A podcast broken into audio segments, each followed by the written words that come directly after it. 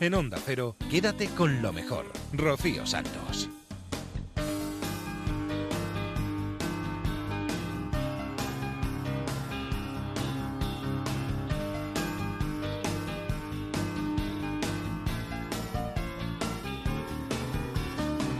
Muy buenas noches a todos, bienvenidos a Quédate con lo mejor, el programa resumen de Onda Cero, donde vamos a repasar en las próximas dos horas lo mejor que ha sucedido en esta casa en los últimos días.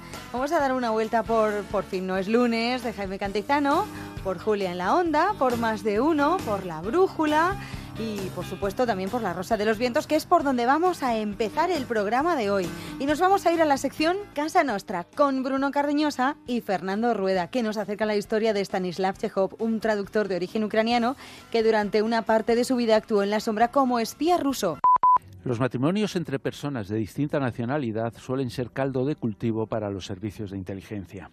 Dependerá, eso sí, de los cargos que desempeñen, de su acceso a información secreta y, claro está, de las vulnerabilidades que cualquiera de los dos pueda esconder. Stanislav Yesov cumplía todas las condiciones.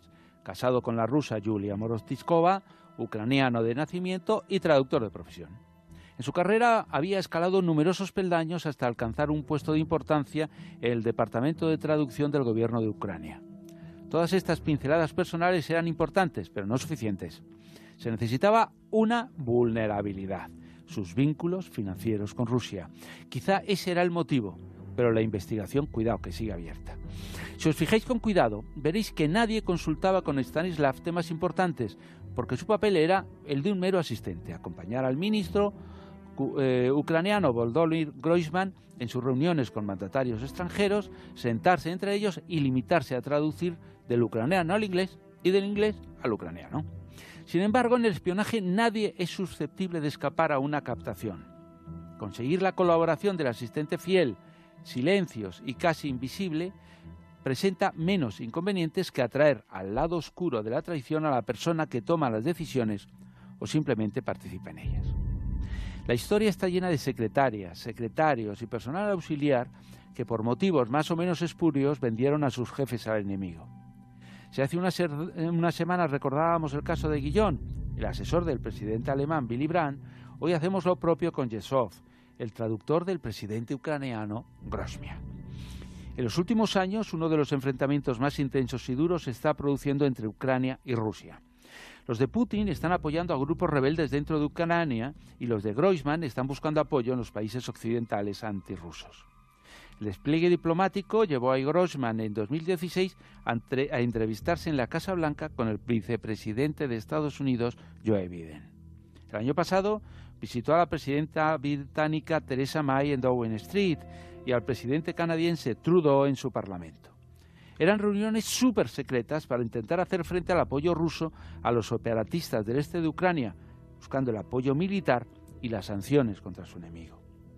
Para conocer el contenido de todas esas conversaciones, Rusia necesitaba tener a alguien allí que las escuchara y se las contara después. Y lo consiguieron. Yesov había sido captado por su espionaje. Se lo desveló todo sin que nadie sospechara de él hasta que le descubrieron. El 21 de diciembre de 2017 fue detenido por el SBU, el Servicio de Inteligencia de Ucrania, acusado de trabajar para Rusia.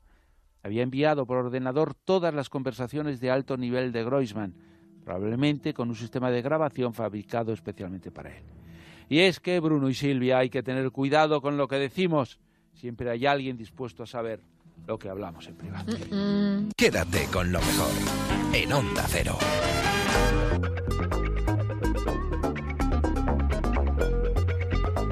Seguimos en La Rosa de los Vientos. En esta ocasión nos vamos a quedar con la sección Fronteras del Futuro de Javier Sevillano, que nos va a hablar sobre el origen del proyecto Brain, que es un proyecto que pretende desentrañar el funcionamiento del cerebro. El cerebro es el gran desconocido de los órganos del cuerpo humano. La actividad que se produce dentro del cerebro a nivel eh, neuronal, a nivel microneuronal, es, conocida en parte. Entonces ya hay bastante, unas cuantas iniciativas, tanto en Europa como en los Estados Unidos. En Europa está el HBP, el Human Brain Project que se está desarrollando con vistas eh, hasta el año 2023 aproximadamente y en Estados Unidos pues está la, eh, iniciativa BRAIN, eh, que es un acrónimo exactamente, a ver si lo digo bien, de Brain Research through advancing innovative neurotechnologies, que quiere decir más o menos que investigación del cerebro a través del avance de neurotecnologías innovadoras. Es decir, que pretenden, eh, con apoyo de la eh, administración del, Instituto de Salud de los Estados Unidos y financiado por el Congreso de los Estados Unidos, con mucho, mucho, mucho dinero, pues lo que pretenden es eh, saber eso, poner en práctica, desarrollar mm, tecnologías que hasta ahora no existen para poder saber exactamente cuál es la actividad del cerebro y así poder llegar a desentrañar y eh, en el futuro solucionar eh, problemas, enfermedades y lesiones del cerebro. Y una de las cosas eh, que has averiguado durante estas semanas, he estado hablando además con los responsables de ello, es que ese proyecto que entusiasmó a Obama tuvo mucho que ver con investigadores de nuestro país. Pues en efecto, estamos, vamos a, descubrir, vamos a, lanzar el gazapo, ¿no? Estamos intentando para la semana que viene tener al, personaje clave de todo esto. Al number one number one, sí, exactamente. El personaje clave de este de este de esta iniciativa, vamos a llamar la iniciativa para no confundirle con el proyecto europeo, que bueno investigan lo mismo, ¿no? Pero no es que sean eh, eh, uno que intente quitarse a otro. En, Se tienen que complementar. en ciencia, igual que en otras muchas actividades de, la vida, la competitividad es, muy buena porque al final eh, lo que se beneficia es el conocimiento humano, ¿no? Bueno, la iniciativa Brain, que en efecto está auspiciada por, Obama, concretamente además de una forma muy curiosa porque eh, mm, todos los científicos que eh, mm, pergeñaron este, esta iniciativa, que en origen se llamaba BAM, que es eh, Brain Activity Map, o sea, mapeo de la actividad humana, pero luego cuando Obama la hizo suya, la cambió y la dio su propio nombre, la, la dijo Brain en, honor al cerebro y con, con este acrónimo. ¿no? Eh, ellos la presentaron a, la administración Obama, bueno, pues como una de más actividad, porque había varias eh, eh, cosas que quería, importantes que quería impulsar la, la, administración Obama, si impulsar el, el, primer viaje humano a la Luna, si, bueno, otra serie de, de, iniciativas científicas, ¿no? Y al final la administración Obama eligió este, este proyecto, ¿no?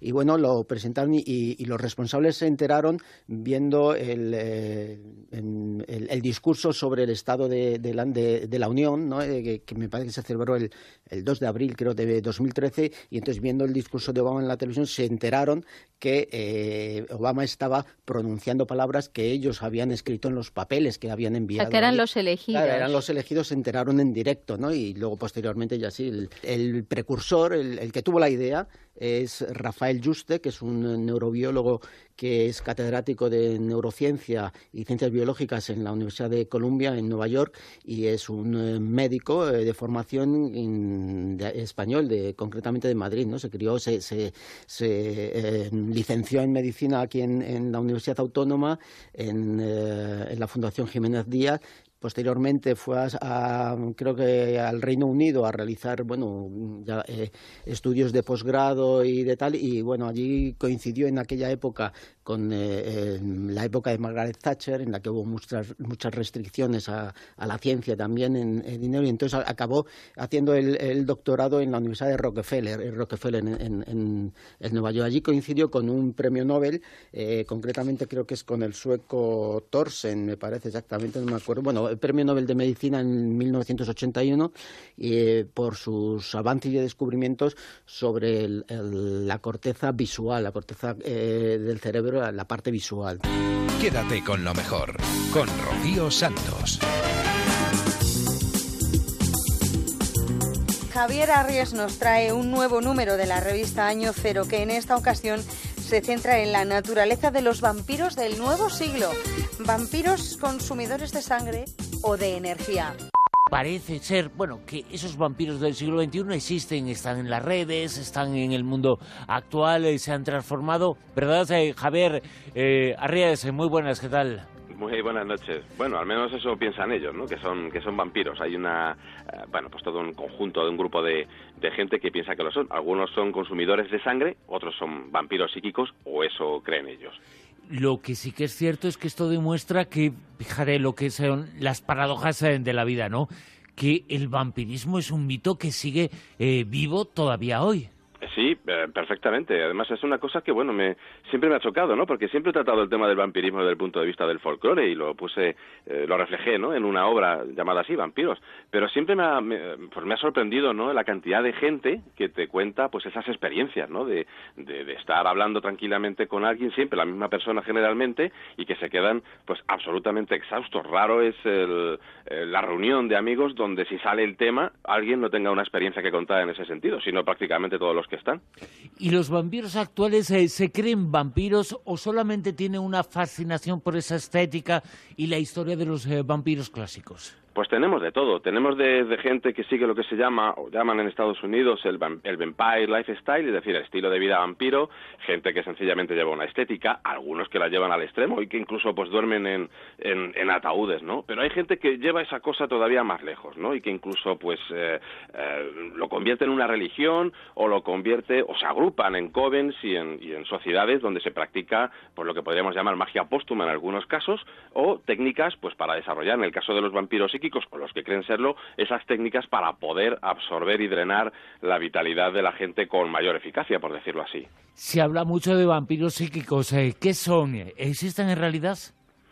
Pues eh, sería curioso saberlo. A lo mejor la ciencia en un momento dado pues encuentra una explicación, ¿no? A ese fenómeno de que ante determinadas personas pues otras sientan eh, el quedarse exhaustos. A lo mejor queda eh, después de todo en un, en un efecto químico o, molecular, quién sabe. Pero desde luego la teoría que está detrás de todo esto, la más antigua, es que aparte de nuestro cuerpo físico tenemos una vitalidad y que habría gente que sería capaz de drenar esa vitalidad de forma directa en contacto con nosotros.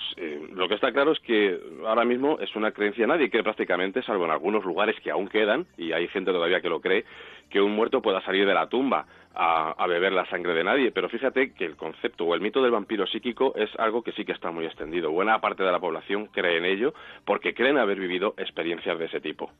Las eh, redes y otros avances de las tecnologías eh, actuales han servido para que las eh, comunidades vampíricas tengan un desarrollo más importante en este tiempo, en el siglo XXI? En algunos casos sí, sobre todo en Estados Unidos, donde hay comunidades más o menos abiertas, donde uno puede encontrar pues foros donde intercambian experiencias y hay gente que se acerca, a veces jóvenes que se acercan al tema pensando atraídos también por esa temática, pensando que son vampiros psíquicos y encuentran ahí a sus sires o maestros que les enseñan a pulir esas, llamámosle entre comillas, facultades. Luego, en Europa el, el, el tema es mucho más cerrado, es más oculto, se trabaja más en sociedades pues muy secretistas donde se practica pues la magia ritual, magia ritual de todos tipos, generalmente está basada en la magia de Aleister Crowley, en la magia de, del caos que creó en su momento Austin Spade y son pues bastante más crípticos, mucho más herméticos.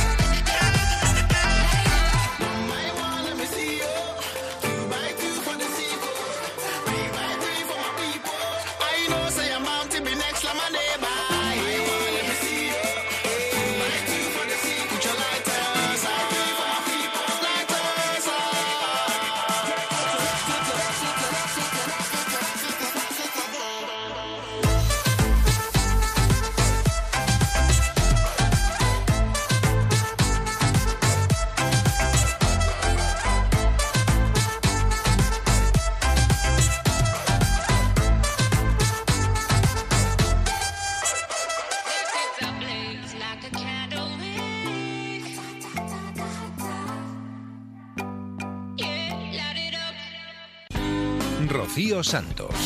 Quédate con lo mejor. Javier Cancho ya está aquí desde su punta norte para hablarnos de la inteligencia artificial y del algoritmo que predice la muerte. No es lo primero que aprendemos, pero cuando se es niño es de lo primero que memorizamos. Se trata de nuestra fecha, nuestra fecha de nacimiento, una ubicación en el tiempo cíclico, en el calendario. Es un día que celebramos con más o menos afición dependiendo de lo mayores que nos hayamos hecho. La fecha de nuestro nacimiento está muy presente en nuestras vidas, pero en relación con ese acontecimiento tan personal, hay algo que nos planteamos y es posible, pensamos que muchos de ustedes alguna vez se hayan hecho la misma pregunta. ¿Qué pasa con la otra fecha? ¿Alguna vez han pensado cómo será ese día? ¿Cuándo nos llegará el momento? ¿Cuál será la fecha de nuestra muerte? Es algo muy importante. Existe un algoritmo que predice el instante mismo de la muerte y ya se está utilizando en hospitales de Estados Unidos. De momento, se trata de un tipo de anticipación para un tipo muy concreto de muerte. Imaginen que se pudiera saber cuándo vamos a sufrir un ataque cardíaco. Imaginen que se pudiera estar al tanto unas horas antes de que sucediera. Ese postulado que a priori podría parecer ciencia ficción, ¿verdad? Pues esa posibilidad ya existe. Una empresa lo ha desarrollado. Hay una aplicación que predice situaciones catastróficas de esa índole en determinadas personas. La FDA en Estados Unidos, digamos que es el equivalente a la Agencia Nacional del Medicamento que tenemos aquí en España. Y ese organismo ha autorizado el uso del primer algoritmo que puede predecir muertes repentinas relacionadas con episodios cardiorrespiratorios. Estamos hablando de un software que analiza los datos de pacientes que están hospitalizados, calculando el riesgo de que vayan a sufrir ese colapso del que estamos hablando. Se puede detectar la inminencia de la muerte hasta con seis horas de antelación. Es lo que ya podemos llamar el mecanismo de prevención del último instante. Dicen los creadores de esta tecnología que ni siquiera los mejores médicos pueden procesar toda la información que hay dentro de un paciente. Por eso no siempre es posible saber cuándo una vida se está deteriorando a toda velocidad. Y lo que hace este sistema llamado plataforma clínica Wave, lo que hace es entrecruzar muchos datos, anticipar patrones en la información que pueden no ser reconocibles para el ojo humano. En Estados Unidos hay estudios en los que se dice que una de cada tres muertes en ese país, hasta un tercio, podría evitarse si se identificasen a tiempo los signos de deterioro vital. Ese software escudriña cinco variables clave y todas sus derivadas. Son el ritmo cardíaco, el respiratorio, la presión sanguínea, la temperatura corporal y la saturación de oxígeno. Sobre todos esos parámetros y sus diferentes repercusiones se hace un seguimiento minucioso y constante, que puede verse en un teléfono, en tiempo real. El algoritmo criba toda esa información sobre el paciente, insisto, en todo momento, durante cada segundo del día y de la noche, y de un modo automatizado cuantificando el nivel de riesgo en una escala que va del 0 al 5, siendo el 5 una situación extremadamente crítica. De modo que si algún paciente pasa del número 3, en ese instante, el sistema envía una alerta para que el equipo médico intervenga. Claro, hay que añadir algo en lo que probablemente eh, ustedes ya habrán pensado. El hecho de que se sepa con anticipación que algo no va nada bien no garantiza que la vida del paciente vaya a mejorar, vaya a salvarse. No siempre se puede, explican, pero en muchos casos sí se logra. De momento, este sistema no sirve para anticipar otro tipo de colapsos como puedan ser los derrames cerebrales, ni tampoco puede utilizarse fuera de los hospitales donde ahora mismo se está usando. De momento no se puede, pero sí es posible imaginar que este es solo el inicio de un camino. Los creadores del algoritmo esperan que algún día, eso es lo que dicen, se pueda aplicar a la población en general. Aunque de momento solo tienen acceso a este mecanismo los que eh, pueden pagarse la estancia en determinados hospitales de Estados Unidos, que por otra parte es un país donde, recordémoslo, la sanidad universal no existe. ¿Cómo de universales serán los grandes avances en sanidad? Pues se trata de una pregunta pertinente en este mundo que es el nuestro, donde según datos de la FAO, son 815 millones de personas los que pasan hambre a día de hoy y cada día sobre la faz de la Tierra. Los algoritmos ya están aquí. Su mano invisible maneja una parte considerable de los procesos humanos. Y como alguna vez ya hemos advertido, tan solo estamos ante el comienzo. No solo se trata de avances en sanidad. Hay mucha gente encontrando pareja que ha sido predefinida por algoritmos, por algoritmos usados en esas páginas por las que optan quienes prueban a conocer gente en la red. Esto está ocurriendo. Hay algoritmos emparejando al personal.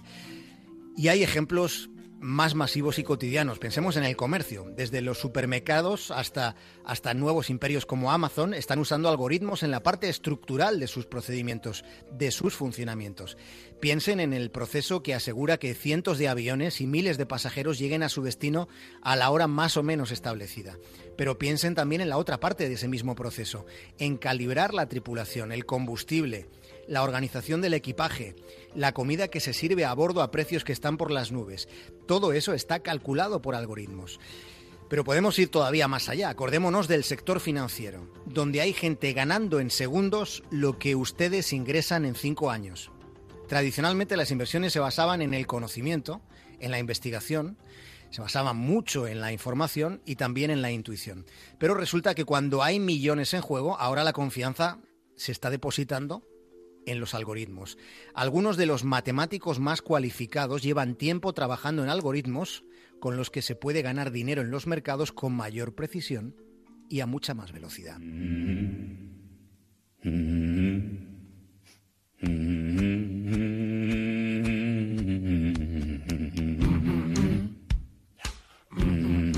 Ya han sido usados para escribir noticias o para crear música y arte. Aunque resulta impensable que un programa como La Brújula pudiera hacerse básicamente con algoritmos, sí que es un hecho que se ha desarrollado software capaz de crear e interpretar música que críticos musicales no han sido capaces de identificarla como música no humana. La melodía de estos mecanismos puede sonarnos tan indescifrable como el solfeo mismo para quienes no saben solfeo. Definamos algoritmo en la expresión más sencilla posible. Reduciéndolo a la mínima expresión, un algoritmo es como una receta de cocina que puede seguirse para resolver un problema específico. Pero el gran meollo de los algoritmos está en su capacidad de autoadaptación continua, permanente, sistemática. En su matriz está la intención de aprender todo el rato cómo hacer mejor lo que hace. En última instancia, en estos procesos, el control lo pueden tener los propios algoritmos. Ya contamos una vez en capítulos anteriores de Punta Norte, ya contamos que en ocasiones el control está en los algoritmos sin que los programadores humanos sepan exactamente cómo se están comportando. Chicago es la tercera ciudad más poblada de Estados Unidos. Si analizamos con detenimiento sus datos de criminalidad, podríamos considerar esa urbe como una zona de guerra. La cifra de muertos en Chicago supera desde 2001 a las víctimas estadounidenses en las guerras de Irak y Afganistán juntas según datos que maneja y ha hecho públicos el propio Donald Trump. Chicago tiene una tasa récord de homicidios. En 2016 hubo 4.331 víctimas de tiroteos. En ese año se registraron 762 asesinatos en una sola ciudad, en una ciudad que está en el llamado primer mundo. Y eso que desde 2014 lleva utilizándose en Chicago por la policía un algoritmo para predecir delitos. Ese algoritmo asigna baremos, se dice que en función de parámetros como arrestos, vínculos con entornos pandilleros y otro conjunto de variables de ese trazo. De ese modo sostienen que puede calcularse quién va a disparar y quién podría recibir un disparo. ¿Se acuerdan de la película Minority Report? Atención todos los residentes del 931 de Powell. Les habla el oficial Fletcher de Precrimen. De acuerdo con la orden 6409, vamos a desplegar espiarañas en el edificio. Vamos, niños, El uso de espiarañas está Cariño, abre los ojitos. Abre los ojos, cariño. Tranquila, no tengas miedo. Lo de la película de Spielberg era ciencia ficción. Lo de Chicago ni es ciencia ni es ficción. Es real. Se trata de una herramienta que está utilizando la policía. Lo llaman lista estratégica de sujetos. Es una base de datos de ciudadanos sospechosos elaborada con software que ha utilizado factores no del todo conocidos, lo que ha posicionado clamorosamente en contra esa posición a organizaciones de derechos civiles. Las autoridades dicen que están advirtiendo a quienes tienen más puntos en esa lista de que están bajo vigilancia intensa. Ofrecen una alternativa, ayuda de servicios sociales a quienes quieran alejarse de esa violencia, pero llama poderosamente la atención que sea un algoritmo el que esté determinando quiénes son esos sospechosos. Las anomalías de cualquier gran novedad corren el riesgo de pasar inadvertidas al principio, en las etapas iniciales. Fijémonos en algunos casos concretos. La moneda británica cayó descontroladamente frente al dólar por encima del 6% en los mercados asiáticos en octubre de 2016. Aquel fue el mayor descalabro de esa divisa desde el Brexit, cuando se había hundido en ese momento un 11%. Lo llamativo de este catacroft de 2016 es que el desplome se debió en parte a operaciones computarizadas que funcionaban con algoritmos. No se trata de negar el cambio, se trata de identificar sus potenciales riesgos. En Estados Unidos, el Instituto de Tecnología de Massachusetts, la Universidad de Harvard y otras instituciones como estas han creado lo que se llama el Fondo para la Ética y la Gestión de la Inteligencia Artificial, para tratar de identificar problemas, para ayudar a determinar de dónde proceden y para enfocar eh, perspectivas con las que conseguir que la inteligencia artificial esté directamente vinculada al beneficio público. Confiemos en que sea ese el camino.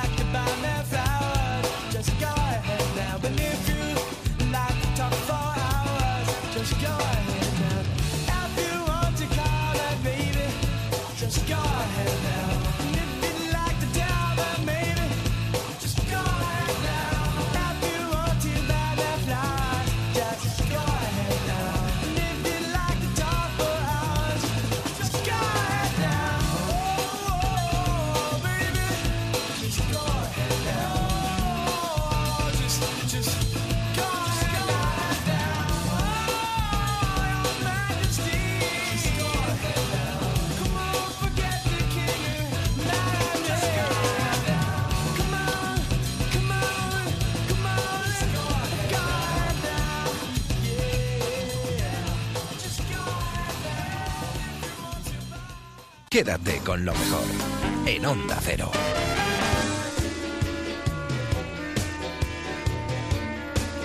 Después de escuchar la música de Spin Doctor y ese Two Princess, regresamos a la brújula. Nos quedamos con una información bastante curiosa. Es que se ha encontrado una mandíbula de los primeros Homo sapiens que salieron de África, que sin embargo no fueron nuestros antepasados. Y nosotros nos hacemos la siguiente pregunta: ¿Qué fue de ellos y hacia dónde evolucionaron? Aparici, buenas noches. Hola, hola, muy buenas noches. ¿Qué es lo que ha descubierto, lo que se ha descubierto y que nos quieres contar? Pues se ha descubierto, fíjate, fíjate qué poca cosa parece, media mandíbula con sus dientecitos, nada más que eso, nada más. No tenemos nada más de ese esqueleto.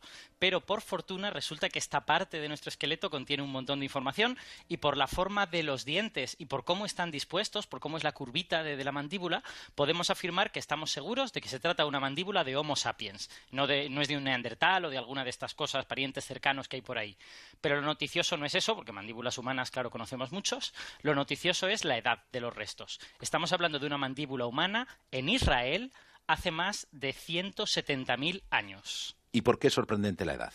Pues porque todas las evidencias genéticas indican que, nuestros antepasados, los Homo sapiens que salieron de África para colonizar todo el planeta, hicieron esto hace 70.000 años. O sea que estamos hablando de que 100.000 años antes había ya parientes nuestros, eh, Homo sapiens, fuera de África. Y además es que esta no es la primera vez que los fósiles le llevan la contraria a la genética, porque otro conjunto de restos, que también apareció en Israel eh, a mediados del siglo XX, indican que allí ya había humanos hace 100.000 años. ¿Y entonces cómo puede la genética decirnos cuándo salieron nuestros antepasados de África? Pues mira, no es, no es tan difícil de entenderla. Parece una cosa muy extraña, pero la verdad es que es bastante sencillo. Lo único que tienes que hacer es comparar los genomas de personas de varios lugares del mundo. Si todos, desde Estados Unidos hasta Australia, hasta Japón, venimos de una población inicial que salió de África y que luego se dispersó por todo el mundo, quiere decir que las diferencias entre los genes míos, por ejemplo, y los de un japonés, pues han ido apareciendo a lo largo de ese tiempo. Al principio todos teníamos unos genes parecidos y luego han ido divergiendo, ¿no? Pues lo que se hace es comparar, encontrar esas diferencias, que son mutaciones al fin y al cabo, y si sabemos cuánto tiempo tarda en aparecer una mutación, pues hacemos la cuenta. ¿Hay 30 mutaciones? Pues serán 40.000 años. ¿Hay 50? Ah. Pues serán no sé cuántos. Pues ah. resulta que cuando tú haces esto con gente de todo el mundo, te sale que todos deberíamos tener los mismos genes hace 65.000 años. Y por eso decimos que ese es el momento en el que debieron salir nuestros antepasados de África. Pero si ya había humanos por allí fuera desde mucho antes, ¿dónde se fueron? ¿Qué pasó con ellos? ¿Por qué no encontramos rastros de ellos en nuestros genes, no? ¿Y tenemos respuesta a esa pregunta, ya que nos la dejas en el aire? No tenemos una respuesta cierta, ¿vale? No, no podemos afirmar que sabemos la respuesta. Eh, desde luego existen posibilidades poco interesantes, digamos, como que salieron de África porque ah, el clima era más cálido y luego se volvieron a retirar cuando el clima se volvió más frío. Sabemos que, mm. que ha habido estos periodos glaciales e interglaciales. Pero hay una posibilidad que es muy bonita y que se abre con este descubrimiento de ahora. Y es que tenemos bastantes evidencias de que el genoma de los neandertales de Asia, el, el neandertal es una especie eh, em, específica de Eurasia, ¿vale? Había neandertales en Europa y en Asia también, pues el genoma de los neandertales asiáticos está como eh, contaminado de genes de Homo sapiens. Digamos que para lo lejanos que son como parientes nuestros, sus genes se parecen demasiado a los nuestros y, no sabemos muy bien por qué. Entonces, había una explicación que estaba eh, rondando en el aire del mundo de la antropología que decía que quizá esos neandertales se habían cruzado con miembros de nuestra especie y por eso tenían genes más parecidos a los nuestros de lo que debían. Pero es que eso tendría que haber ocurrido antes de hace 150.000 años. Y eso mm. parecía imposible, porque los neandertales estaban en Asia y nosotros no habíamos salido de África. Pero ahora que tenemos estos restos de 170, 190.000 años en Israel, ¿Y si aquellos parientes nuestros nunca volvieron a África, sino que lo que hicieron fue internarse en Asia y allí mezclarse con los neandertales de Asia, se convirtieron en los neandertales de Asia, ¿no? Ahora esto parece más que una opción y es súper bonito, ¿no? Quédate con lo mejor, con Rocío Santos.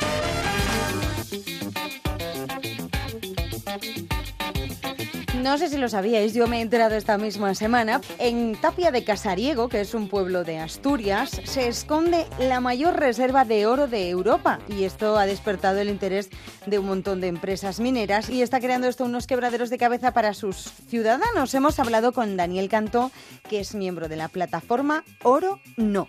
Se calcula, o algunos que quieren explotar ese oro, calculan que hay hasta 300.000 kilos de oro, 5.000 millones de euros en la cotización actual. Ha despertado el interés de algunas compañías mineras y se ha convertido en una pesadilla para muchos de sus habitantes. En Asturias hay que recordar hay centenares de yacimientos de oro que ya se han explotado desde los romanos y desde entonces nunca antes se ha estado tan cerca de volver a explotar la mina de oro de Salave. Daniel Cando es miembro de la plataforma Oro No. Daniel, buenas noches. Hola, buenas noches, David. Ya hace años se pidieron permisos, pero parece que esta vez hay una compañía que ha reanudado los sondeos y ha despertado todas las alarmas entre la mayor parte de la población de Tapia de Casariego.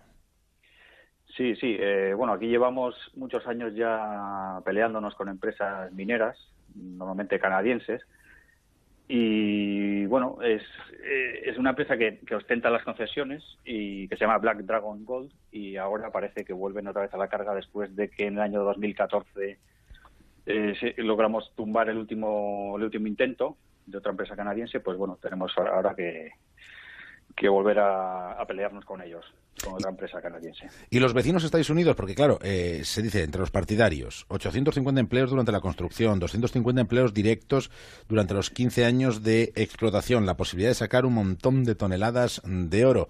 Sobre el papel, parece que todo lo aguanta, parece que es idílico.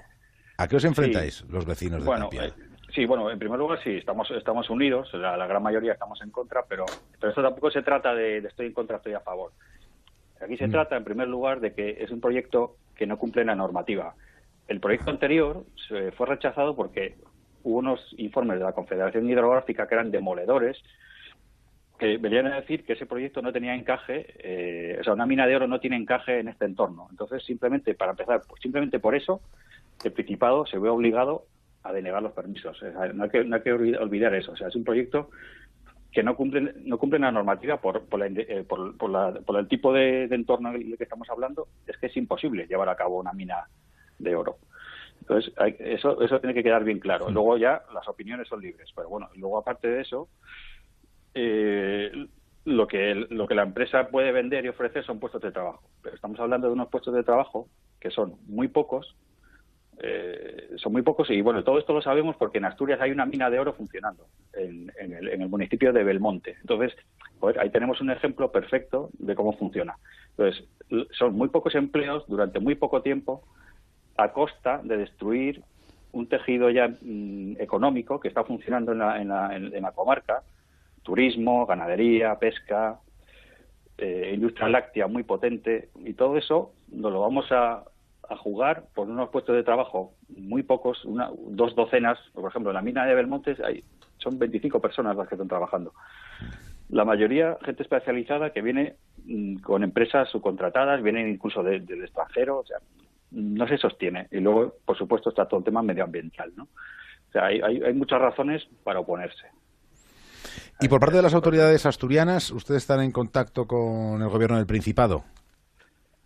Mm, Bueno, mm, estamos en contacto lo que nos dejan. Tampoco, bueno, todos sabemos cómo, es la política, ¿no? No- Nosotros intentamos mantenernos al margen de la política, nosotros intentamos hacer valer lo que es la legalidad, o sea, eh, analizamos los proyectos, tenemos un, un equipo de abogados que nos asesoran, entonces mm, los políticos, pues bueno, ellos, bueno, pues eh, funciona como funciona, al final tampoco, sí que, sí que al final la decisión es un poco política, pero los políticos no se pueden saltar la ley.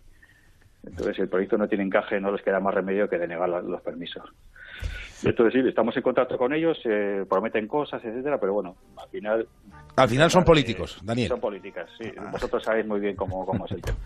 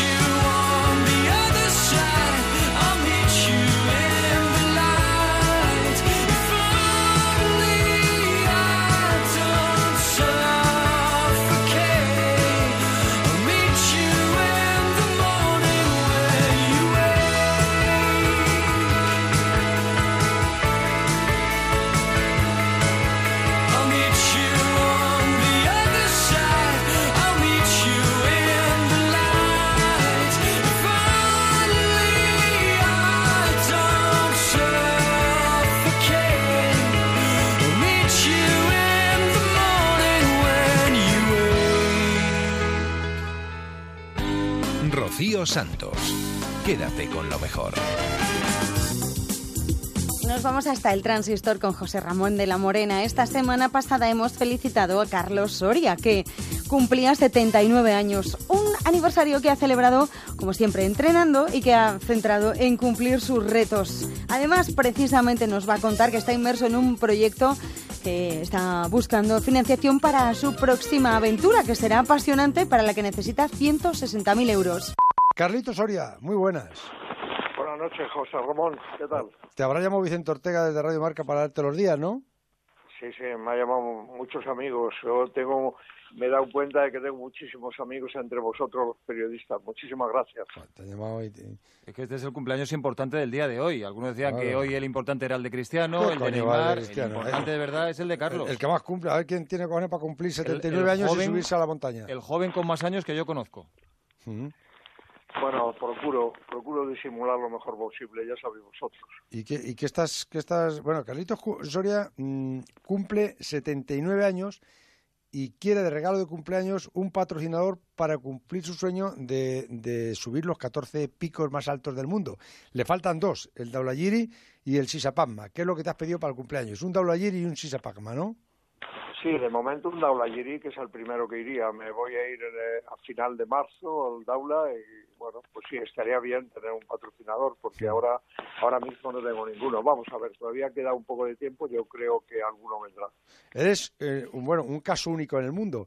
Nadie ha subido a un, a un, a un 8.000 con 79 años. No, y con menos tampoco, vamos. Con, eh, tampoco nadie ha subido a la Napurna con, con 76. Con 76. Ahora te está escuchando algún posible sponsor y dice, mm, ¿de cuánto estamos hablando, Carlos? ¿Cuánto se necesita para hacer una expedición de estas al, al Daulagiri y al Sisapagma? Bueno, pues para hacer una expedición como hacía con el BBVA y tal, pues necesitaría aproximadamente 160.000 euros para llevar al cámara, para llevar al médico, para llevar otro alpinista, para llevar medios para seguir mandando vídeos como hacemos. Y bueno, pues eso es lo que necesitaría. De ahí para abajo, pues yo estoy dispuesto incluso a ir solo, no quisiera solo, que luego no voy solo, iría con un Sherpa, iría dentro de un grupo que no tuviese nada que ver con mi equipo, pero vamos, ya estoy acostumbrado a ir con mi equipo y a mandar las cosas que mandamos, a estar en contacto con todo el mundo, a mandar vídeos, a mandar fotos, bueno, porque hemos tenido un patrocinador y para eso es importante y esperemos que pueda seguir siendo así, eso es lo que yo quiero, O sea, con 160.000 euros lo haríamos. sí. Pero ¿Sabes lo que le hacen algunas empresas? Es, es algo realmente impresionante. Eh, el mérito que tiene Carlos es seguir subiendo 8.000 o intentándolo con la edad que tiene. Y hay algunas empresas que lo que te dicen es que eres demasiado mayor, ¿no, Carlos? Bueno, parece que se oye decir que les asusta un poco mi edad y tal. Eso lo he oído por algún sitio, pero bueno. Bueno, no lo he oído yo, pero me lo han dicho. Pero es lógico que te diga alguien que tiene 79 años y que se quiere subir al Daulagiri, pues si no sabe mucho del asunto dirá, pues este tío está loco, ¿no? Sebastián Álvaro, que no has felicitado a Carlitos Soria. Pero vamos, yo, yo el Te primero. has quedado medio traspuesto, te estoy dando voz y estás ahí leyendo, leyendo, leyendo, no, no te... Nada, estaba yo a, a- a lo que hay que estar, como, como decía el otro, que me ha llegado un- una cosa de Facebook muy divertida. En, enhorabuena y felicidades, amigo. Te he visto hoy entrenando, un- o ayer entrenando un día más con, con Darío, subiendo como, como todas las mañanas al monte de arriba de, de Moral Zarzal. Hoy a las siete y media de la mañana estaba haciendo rodillo, el día de su cumpleaños. Siete y media de la mañana. ¿No, no tienes otras horas? Yo me comprometo a hablar con la Diputación de Ávila, eh, Carlos es abulense, y a ver si podemos hacer algo y se lo puede Claro. patrocinar, porque se- él siempre ha llevado a gala ser de Ávila, ser abulense, y yo creo que la Diputación de Ávila... eh, Que sería lo suyo, que el tío Julio Jiménez con 83 subiera al Daulagiri y... No, el, tío, y- el tío Julio le lleva hasta el campamento base en bici. Y, y a partir De la ahí barra. ya, ya, ya la Diputación de Ávila que está muy... eh, y además... Al los- tío Julio le, le dices que, que hay un, un bar de los que le gusta a él allá arriba y sube al Sisapasma. Vamos. Vamos. Vamos. Sin cadenas. ¿Te, te valdría el tío Julio, Carlitos? ¿El tío Julio Jiménez?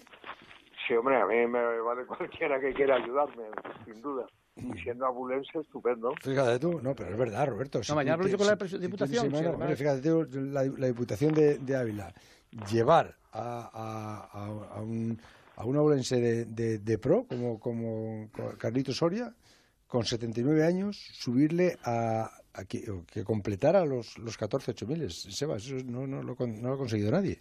No, y yo creo que Carlos está el que lo puede hacer, en una palabra. A mí, de todas maneras, me sorprenden el, por eso me paso tanto tiempo fuera seguramente de nuestro país.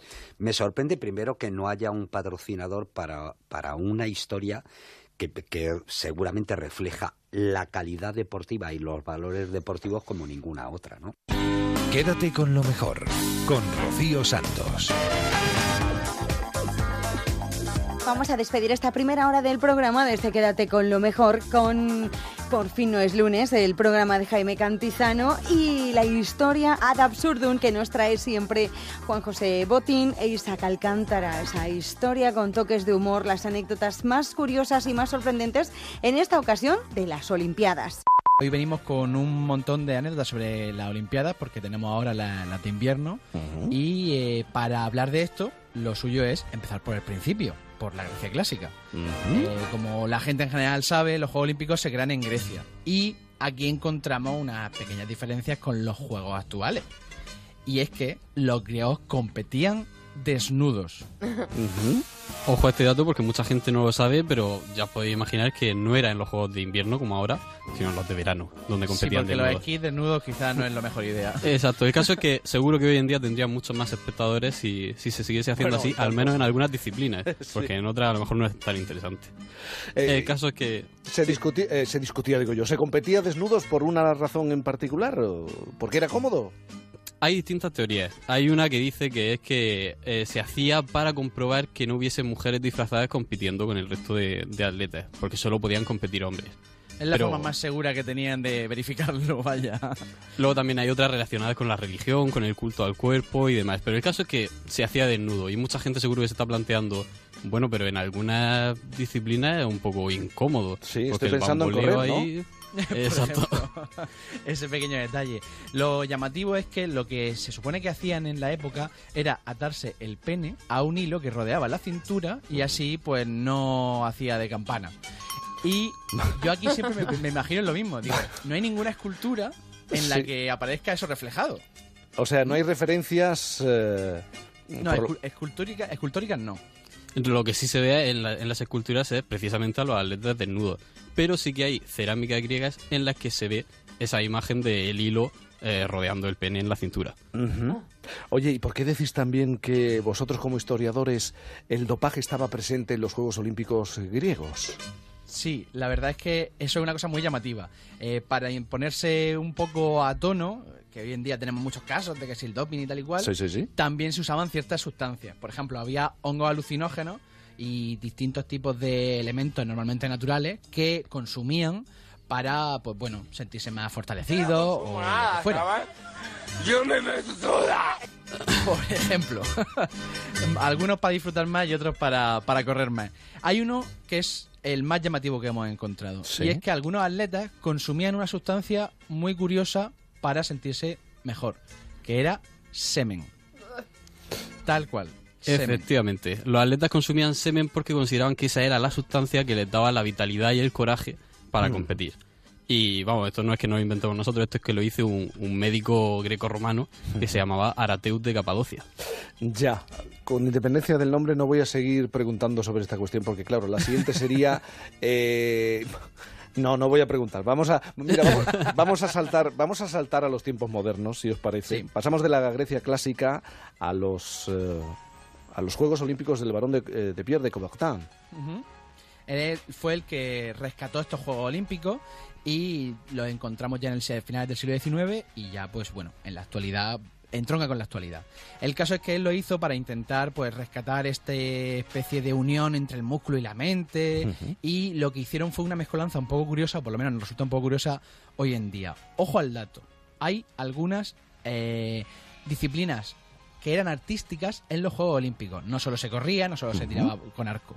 De hecho, entre 1912 y 1948 se entregaron 151 medallas en concursos artísticos. O sea, categorías como arquitectura, música, pintura, escultura y literatura. hay que imaginarse un poco a los árbitros diciendo, eh, Sí. un segundo, ese cincel, ese cincel está fuera de tiempo. Claro, la- aquí la cuestión es que todas esas obras de arte tenían que estar relacionadas o al menos inspiradas en el deporte. Hay una cosa muy curiosa y es que el primer escultor al que se le da eh, medalla olímpica por escultura ya tenía dos medallas anteriores que eran por tiro al blanco, que en Estados Unidos le llaman de una manera un poco distinta, pero bueno, vamos a entrar en eso. Tiro al negro, por si nadie lo ha entendido. Oye, ¿y, y cuánto duró esta iniciativa de, de reconocer eh, las artes en los Juegos Olímpicos? Pues se dejó de hacer en 1952, pero ya decimos que hasta entonces había entregado 151 medallas, o sea que tuvo recorrido. Pero sí que tenemos otras otras disciplinas que hoy en día nos resultarían llamativas. Y es, por ejemplo, el sogatira o el juego de tirar de la soga, que ¿El- no sé el de toda la vida? Sí, sí, es en el que dos equipos tiran de los extremos de una soga para llevar al otro equipo a tu campo y demás. Y fue disciplina olímpica entre 1900 y 1920. O sea, que también tuvo un largo recorrido. El caso es que se dejó de practicar porque algunos tramposos lo que hacían era ponerse zapatos muy pesados o incluso meterse pesos dentro de los zapatos. Entonces no había forma de tirar de ellos.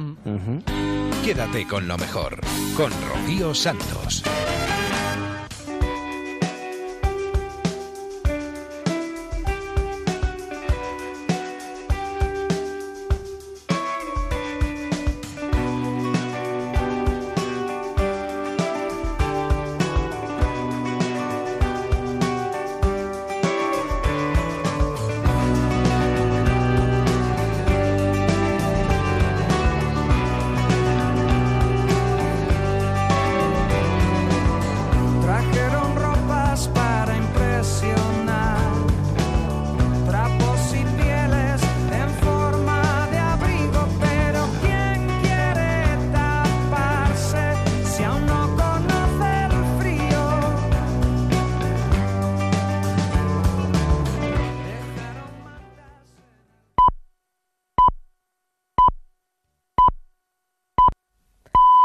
Son las 5, las 4 en Canarias. Noticias en Onda Cero. Muy buenas noches. El Gobierno quiere fomentar la contratación de planes de pensiones privados. Ha sido en el Consejo de Ministros de este viernes donde se ha afirmado que el dinero que se empieza a guardar dentro de un plan de pensión podrá ser recuperado antes de que se llegue a la edad de jubilación, como ha explicado el portavoz Íñigo Méndez de Migo. Se trata sobre todo de fomentar el ahorro. Es un Real Decreto que pretende estimular el ahorro. Dos son las ideas principales de ese Real Decreto. Dar una mayor liquidez a los fondos que lleven 10 años contraídos a partir del año 2025 y yo quería destacar hoy la bajada sustancial en las comisiones de gestión. El colectivo de técnicos del Ministerio de Hacienda Gesta se muestra reticente ante esta medida, sobre todo porque dice que el hecho de que se tenga o no efecto, que tenga o no efecto dependerá mucho, como siempre, de las deducciones que se consiga por ahorrar. Cuantas más deducciones, cuantos menos impuestos tengas que pagar, más ahorrará. Bueno, esto va a depender seguramente de, cómo continúe siendo el trato fiscal a bueno a estas aportaciones, ¿no? Eh, parece ser que los bueno los tipos de interés tan bajos y en definitiva los rendimientos que los fondos van van eh, acumulando están más relacionados eh, pues con, con esos beneficios fiscales que, que con los propios tipos de interés, ¿no? En Cataluña seguimos a vueltas con la posible investidura de Carles Puigdemont. Esta tarde su partido Junts per Cat ha presentado en el Parlamento catalán una propuesta para modificar la ley de presidencia de la Generalitat para permitir una investidura a distancia, pero lo ha hecho a espaldas de Esquerra, lo que viene a confirmar el distanciamiento entre las dos formaciones independentistas, aunque el portavoz de Junts per en el Parlamento, Eduard Puyol, le quita hierro al asunto. Esto va en una dirección muy clara, que es que tenemos eh, prisa, que tenemos la voluntad de impulsar eh, de manera efectiva la, la presidencia del presidente Puigdemont. En la brújula de Onda Cero, el secretario de Organización de Podemos, Pablo Echenique, le reconoce al partido Puigdemont cierta capacidad para la creatividad, pero asegura que los catalanes no se merecen un presidente como Puigdemont. A lo mejor le están buscando pues algún tipo de acomodo al señor al señor Puigdemont, algún tipo de salida, algún tipo de acomodo a- al señor Puigdemont. Creo que los catalanes no se merecen este tipo de cosas y creo que el conjunto de los españoles tampoco. Creo que si al final van a acabar poniéndose de acuerdo, pues sería mejor que lo hicieran pronto y, que no fuera el Ayuntamiento de Barcelona pues el único que se ocupa de, de la gente y de los ciudadanos y de las vidas cotidianas de, de los catalanes. La Fiscalía ha archivado el caso de los menores que violaron presuntamente a un niño de nueve años en el recreo de un colegio en Jaén. A los menores de entre 12 y 14 años no se les puede imputar precisamente por su poca edad. El caso pasa ahora a manos de los servicios sociales. Y el Ejecutivo ha aprobado su nuevo Plan Nacional sobre Drogas que en esta ocasión incluye como novedad que se considera el uso abusivo de Internet como una droga, sobre todo tras constatar que el 18% de los menores de entre 14 y 17 años hace un uso compulsivo, lo que lleva a otro tipo de adicciones, según el delegado del Plan Nacional, Francisco Babín. A veces ese uso compulsivo se asocia con otros elementos de riesgo para el desarrollo de conductas adictivas. Por ejemplo, los chicos y chicas que abusan de Internet es más probable que consuman alcohol que consuman alcohol o, por ejemplo, que se enganchen a las apuestas online.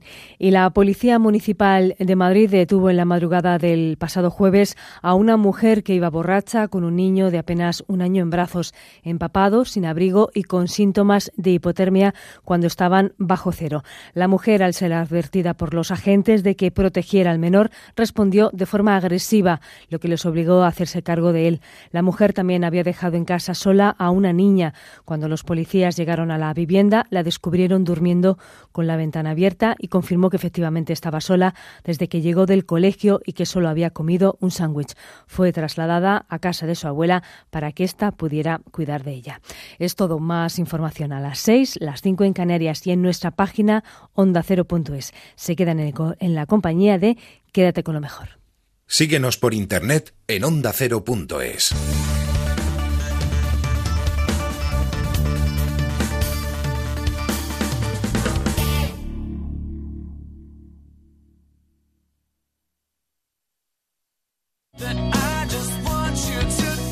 La radio la hacemos entre todos. Hemos salido de Alicante sobre las ocho y media de la mañana. Pues es la primera vez, pero vamos, que desde pequeña he visto tal cantidad de y nieve. estamos parados eh, dentro del avión esperando a que eh, se limpie las pistas según nos han dicho porque están Yo cerradas. estoy con una furgoneta de reparto y patinándome de vez en cuando. Muy complicado, muy complicado. Pero más que nada por los viandantes, que son- la gran mayoría son personas mayores. He escuchado antes a la información del departamento de pantalla del ayuntamiento y desde luego no cuadra con lo que yo estoy viendo por la zona norte de Gracias por hacer radio con nosotros. Te mereces esta radio. Onda Cero, tu radio.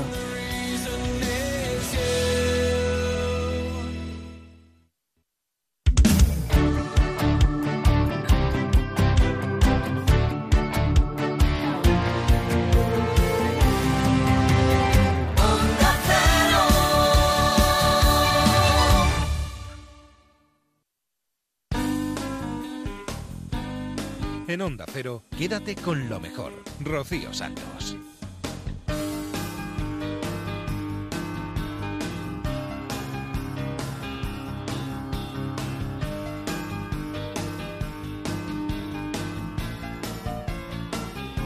Segunda hora de Quédate con lo mejor, en la que vamos a seguir repasando lo mejor que ha sucedido aquí en Onda Cero en los últimos días.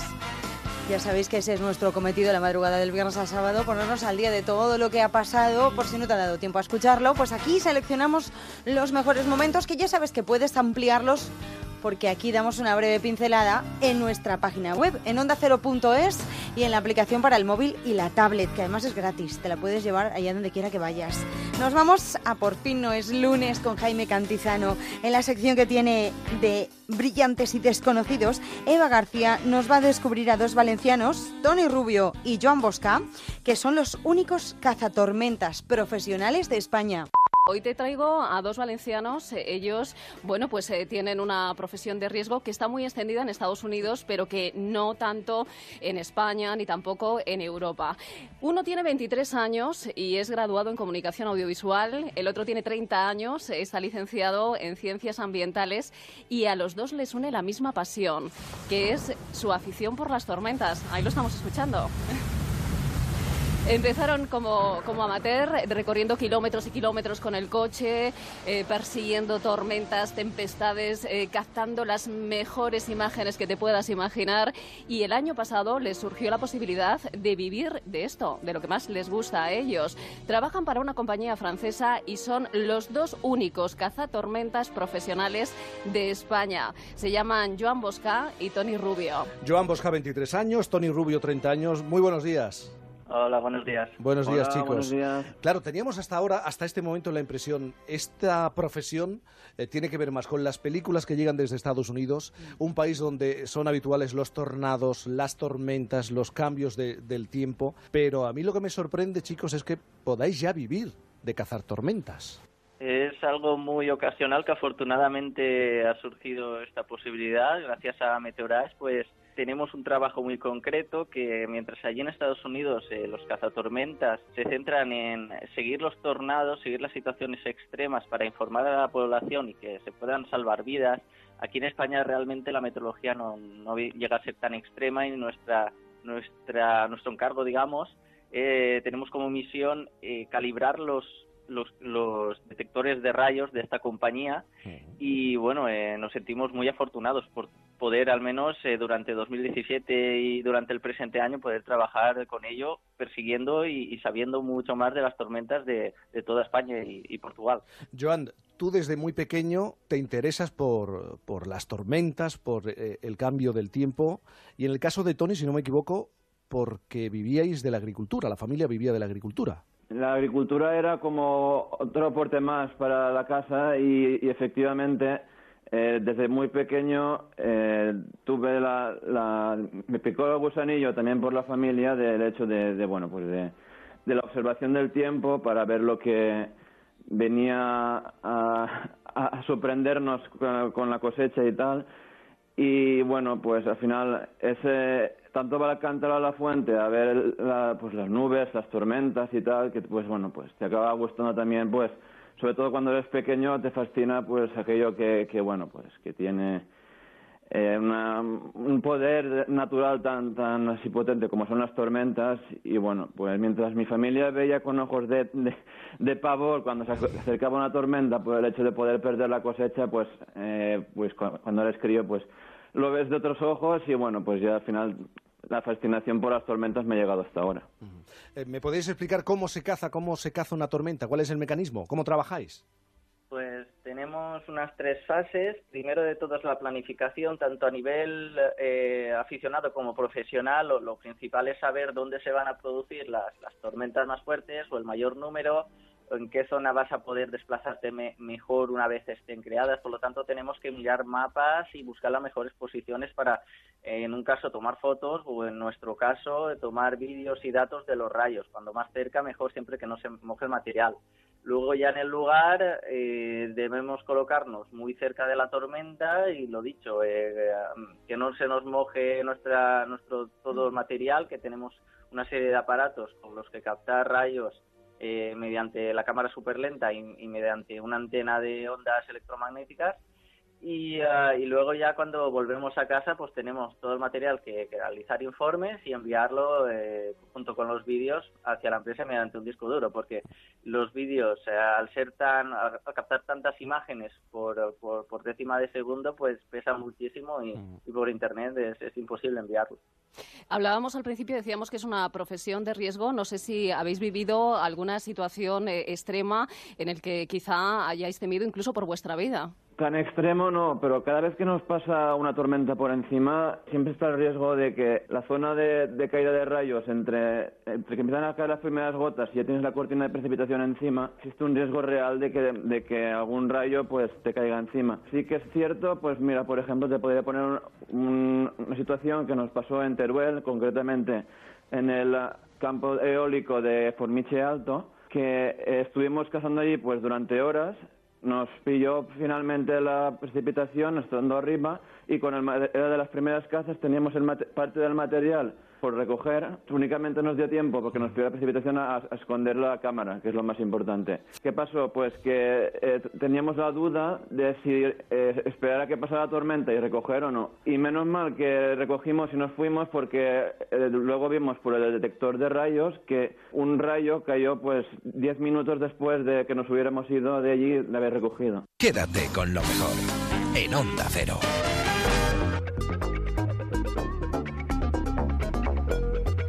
Esta semana, el fin de semana pasado, Pedro García Aguado nos visitaba en Por fin no es lunes.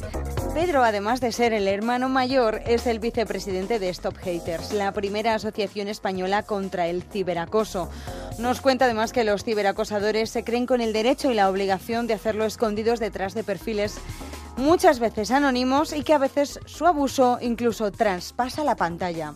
España es uno de los países donde más ciberacoso sufren los menores, especialmente los adolescentes de 13 años. Según la Organización Mundial de la Salud, nuestro país ocupa la séptima posición en este eh, ranking. Las redes sociales, el inevitable o no uso que hacen los adolescentes incluso los niños. Un poco más tarde nos vamos a ir a Estados Unidos con Agustín Cal- Alcalá para hablar de esa aplicación Facebook Kids, eh, donde eh, los niños supuestamente se pueden comunicar con personas autorizadas por sus padres de manera segura, pero nos queremos parar en una asociación que ha nacido hace relativamente poco. Es la primera asociación eh, española contra el ciberacoso. Se llama Stop, Stop Haters y está con nosotros el vicepresidente Pedro García Aguado, que es padrino también. Pedro, buenos días. Hola, buenos días, Jaime. ¿qué ¿Cómo tal? estás? Me alegro, me alegro mucho de saludarte. ¿eh? Y yo también de hablar contigo de nuevo, qué bien. Bueno, qué, y, qué alegría. y nos acompaña aquí en estudio, en el estudio en Madrid, Raquel Huescar, que es eh, psicóloga. Buenos días, Raquel. Buenos días. Muy buenos días. Eh, viendo los datos y las estadísticas que tienen que ver, Pedro, con nuestro país, eh, era necesario, ¿no? Empezar a crear estructuras que luchen contra el ciberacoso. Sí, sobre todo desde que hubo ya el cambio legislativo en el año 2015, salió la ley donde se contemplaba que ya el stalker era una podía ser un, delito, ¿no? El hecho de acosar, perseguir, vejar, insultar a alguien a través de las redes sociales. Antes solo estaba contemplado el hecho de las amenazas y en este caso, pues yo creo que ha sido un avance grandísimo y por eso hemos abierto esta asociación sin ánimo de lucro para poder ayudar a todas aquellas personas que tienen, bueno, que están sufriendo este tipo de, de problemática porque abordar el- la solución del problema no siempre es, es, eh, agradable y no siempre sale, sale, sale barato. Inevitablemente todos estos casos acaban en la justicia.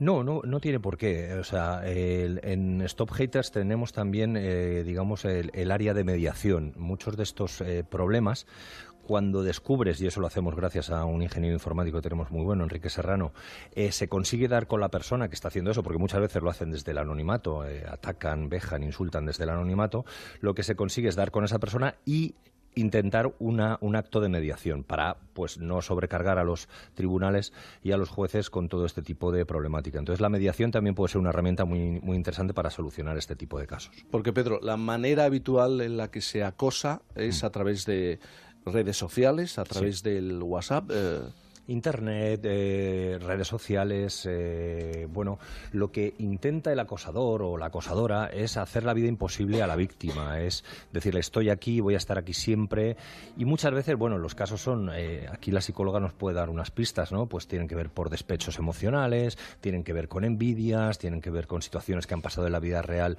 pero que no son capaces de solucionarlas y entonces este tipo de personas lo que hacen es esconderse detrás de perfiles, no siempre anónimos, ¿eh? a veces lo hacen con, con su perfil auténtico y lo que intentan es simplemente hacer daño a la otra persona. Eh, Raquel, ¿el desamor es la principal causa? Yo creo que es difícil sacar un único perfil del acosador, pero sí tenemos que tener en cuenta que en las redes sociales uno está pensando más en uno mismo que en el otro. Y además no estamos mirando a los ojos, no hay un piel con piel.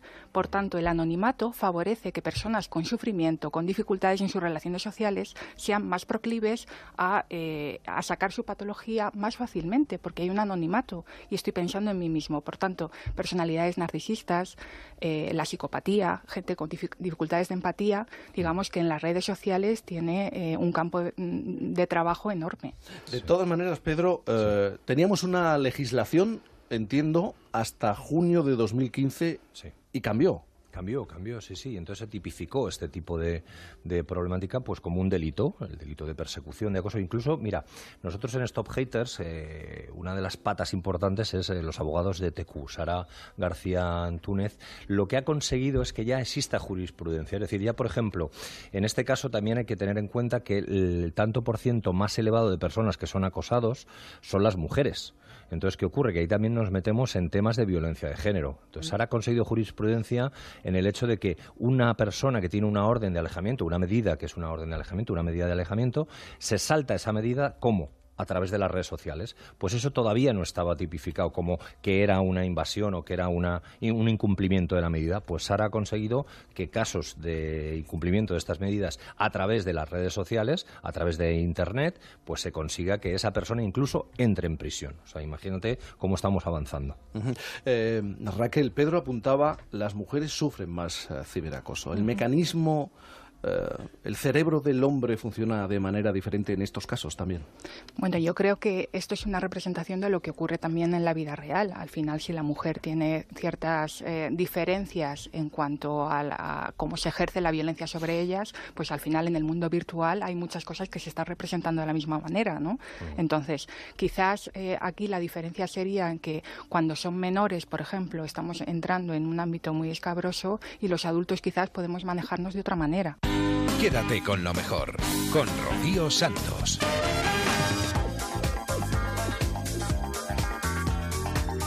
Dejamos por fin los lunes, nos vamos a más de uno. Hace unos días vivíamos un momento divertidísimo en el indulto de Rubén Amón porque se indultaba a sí mismo y además descubríamos un secreto.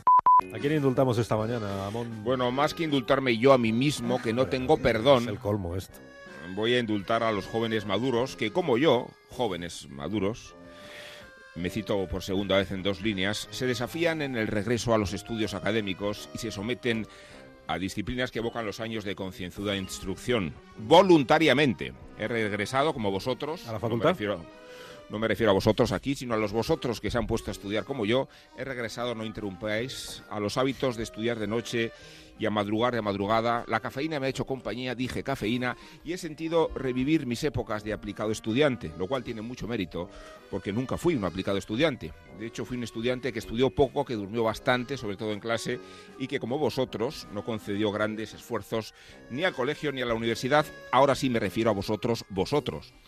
Ha sido un desafío este reencuentro con los libros y los exámenes. He vuelto a experimentar la adrenalina de comparecer en un tribunal.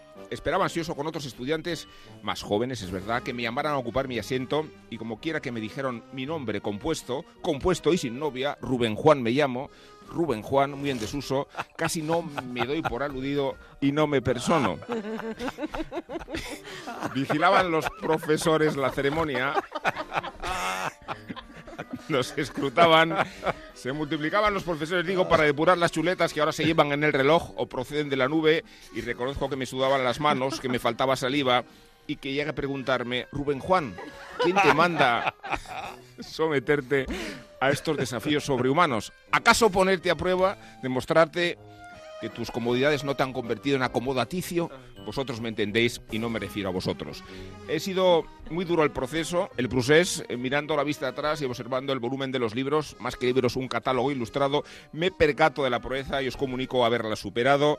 Hace solo unas horas, la Dirección General de Tráfico me comunicaba haber aprobado el examen teórico del carnet de la moto. ¡Ole! Qué bonito, qué bonito sería que los oyentes espontáneamente organizaran una campaña de suscripción popular para comprarme una Yamaha a la que ya tengo puesto el ojo. Enhorabuena, Rubén Juan. ¿Cómo te llamaban así? Delante de todos los demás dijeron... Sí, entonces no, no fui, no, no Rubén Juan Amón, por favor. Y ahí empezó el murmuro, el murmullo en la sala, ¿no? De, no, sobre todo que no me da por aludido. Rubén, Rubén Juan, que es un nombre de actor de, de galán de telenovela, ¿no? Claro, claro, claro. ¿No? Rubén Juan. ¿Qué hiciste, Rubén Juan? Y entonces hay un, un zoom que te lleva a la cara directamente. ese golpe, ese golpe de zoom ¿no? de Rubén Juan. Rubén Juan Amón, por favor. Me traicionaste, Rubén Juan. Juan Amón. ¿Juan Amón? Juan Amón. Hola. Buenos Aquí estoy. Buenos días, Sí. Lucas. ¿Cómo estás? Eh, Bien, me ha gustado lo de Juan Amón. Juan Amón Lucas, buenos días. Rubén Juan, eh, oye, me ha encantado. Yo no, yo no me estaba riendo como estos, ¿eh? ¿De Me- quién? ex- exteriorizándolo. Del nombre, que me parece muy simpático. Yo creo que a partir de ahora le podemos llamar Rubén Juan. Como tú veas. No, por favor, esto queda entre nosotros, ¿eh? es- entre Sí, vosotros, vosotros. Si es decisión editorial del programa, yo la asumo. No, no, no, no, no, yo en esta parte no pincho. Bueno, y Bueno, estamos en tu parte casi, o sea que, si Bueno, quieres. nunca se sabe. La cuenta de Twitter de Rubén Amón no para de tener unfollow, se dice, ¿no? Gente que se está dando de baja al saber que se llama Rubén Juan. 609, no pasa nada por llamarse Juan No pasa Rubén. nada, hombre. resiste, resiste, No, aguanta. lo- luego ganaré mucho audiencia en América Latina. eh, la gente se entusiasmará con mi nombre compuesto. Rubén Camilo hubiera sido peor, ¿no? No Rubén Kevin o Kevin 34. Jesús Rubén. I remember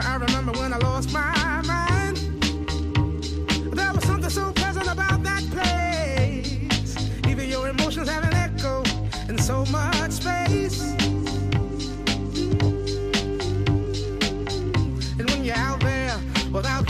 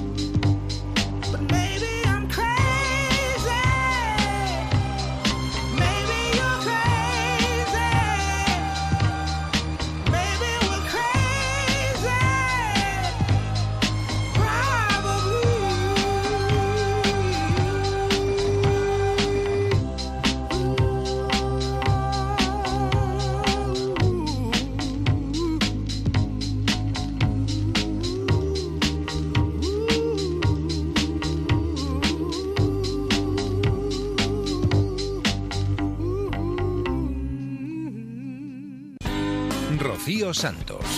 Quédate con lo mejor. Con el frío de los últimos días, en los temporales que hemos tenido uno detrás de otro, la nieve y todas esas cosas que hemos sufrido, porque es invierno, obviamente, hemos aprendido o intentamos aprender términos nuevos. Menos mal que tenemos expertos como Alberto Aparici que nos explican, por ejemplo, qué es la lluvia engelante. He preguntado en antena qué diablos es lo de la lluvia engelante. Y Alberto Aparici, que siempre está al quite eh, para la divulgación científica, pues me ha dicho yo estoy en condiciones de explicarlo perfectamente. Eh, Alberto, buenos días. Hola, hola Carlos, muy buenos días. A ver, tienes 15 segundos para explicarme de manera que yo pueda entender qué es la lluvia eng- engelan- engelante, se dice, ¿no? Engelante en Eso castellano. existe de verdad. Sí, sí, sí. En, en inglés tiene un nombre más sencillo, es lluvia congelante a secas. Pero vamos, el... el Además se dice así, en inglés se dice lluvia congelante, Sí, se sí, dice, ¿no? sí, claro. muy- No, se dice freezing rain. vale, vale. A ver, os, os explico lo, que es. Se te han pasado 15 Sí, segundos, por lo siento. favor, explícame lo que es la lluvia engelante. Una pena. Es muy, es muy fácil de entender, porque realmente lo que es es lluvia que está formada por gotitas de agua que están por debajo de cero grados, están por debajo de su punto de congelación. Entonces, mientras se mantienen en el aire y no hay nada que las toca, ese agua sigue líquida, pero en el momento en que golpea con alguna cosa se convierte en hielo de manera inmediata. Entonces, lo que sucede es que ese hielo se amolda a la superficie sobre la que cae el agua. El agua cae, cubre la superficie y entonces se congela, con lo que tienes una capa de hielo más o menos transparente y muy resbaladiza alrededor de la superficie. Ah, claro. O sea que si ves que la lluvia está cayendo a esa temperatura tan baja, das por hecho que en cuanto, en, en cuanto cae al asfalto se forma hielo y es mejor que no se circule por ahí. No camina sobre el asfalto, sino sobre una pista de hielo, en realidad. Exacto. De hecho, es, una, es un fenómeno físico que tiene que pasar una serie de cosas para que suceda. Porque si la nube está ya por debajo de cero grados, lo que se te va a formar es nieve. Entonces, lo que tiene que pasar es que la nube no esté por debajo de cero grados, que cuando caiga el agua pase por una capa de aire muy fría, ahí se subenfría el agua, esto se llama agua subenfriada, por debajo del punto de congelación, y entonces cuando llega a la superficie ya está por debajo de cero grados, pero no se ha congelado cuando se tenía que congelar, que era al principio. Ya. Pues queda muy bien explicado. Explica ¿eh? muy bien, sí. Mira, Bastante, como siempre. Mira, ahora me escribe Roberto Brasero para decirme, yo también lo expliqué perfectamente hace unas semanas en el tramo de Juan Ramón Luque. Bueno, la rivalidad entre los divulgadores científicos, es verdad, es, un, es una, una lacra. Quédate con lo mejor, con Rocío Santos. Nuestro experto en música en más de uno, José Manuel Zapata, nos comentaba la obra del compositor y músico español Antón García Abril. Entre otras cosas, es el autor de bandas sonoras para películas y series de televisión y ha compuesto obras como El hombre y la tierra de Félix Rodríguez de la Fuente. Esa rapaz, regurgitaba sus puyulos. ¿Qué te parece, Carlos? Te vienes de gira conmigo. Yo para darle vuelta al teatro. Bueno, que es Antón García Abril, que es uno de los grandes Ah, esto lo maestros. compuso Antón García Abril, no lo Antón sabía. García Abril, de que tengo el honor de ser amigo. He, ca- he cantado algunas de sus canciones, las he grabado también. Y el maestro ha compuesto de todo. Ha compuesto conciertos para piano, suite, óperas, divinas palabras que las estrenó en el Teatro Real. Y todo de una manera brillante. Es un pedazo de músico tan brillante como esta banda sonora que te ponga a mí, como dicen los modernos, me da un buen rollo. ¿Qué te pasa? Mira, ¿qué película es? Se, se entera total, espérate a ver.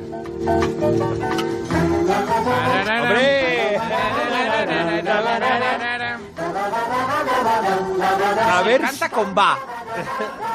a ver Zapata, ya que estás en ese pulso hoy, a ver si eres capaz de imitar la voz de la prota. A ver si eres capaz de hacer el aquí. Vamos a ver ahora cómo cogemos el ciclón. Sor Citroën. Un cine de barrio, venga. Parada, ¿cómo son los daba, daba, daba? Da, da, la, ba, da.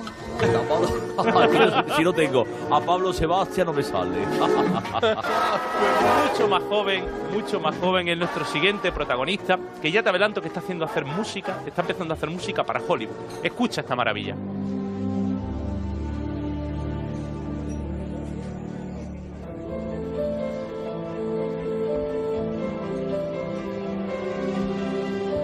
Sí, muy de banda sonora de peli. ¿eh? Te presento, Juan Ramón, a don Roque Baños. a ver, perdona, ¿qué, qué decías? Lo Roque Baños, que es uno de los grandes, Ah, sí. tiene más, tiene Goya, Palicatrás, tres cuartos de baño. O sea, Tiene más cabezones que un futbolín. sí. Pues tiene 49 años y de Jumilla se lo tiene todo para no triunfar, el pobre. y es un aparente desconocido hasta que te digo que ha puesto música y nos ha emocionado con ella en películas como El Maquinista, El Otro Lado de la Cama, Celda 211, A la Triste, El Niño y esta música que escucha es Diario de una ninfómana. amiguete Película favorita. Y Torrente. Y Torrente, sí señor. Mira, porque al fin, al fin y al cabo la música en el cine es descripción. Mira cómo describe Roque una batalla en A la Triste.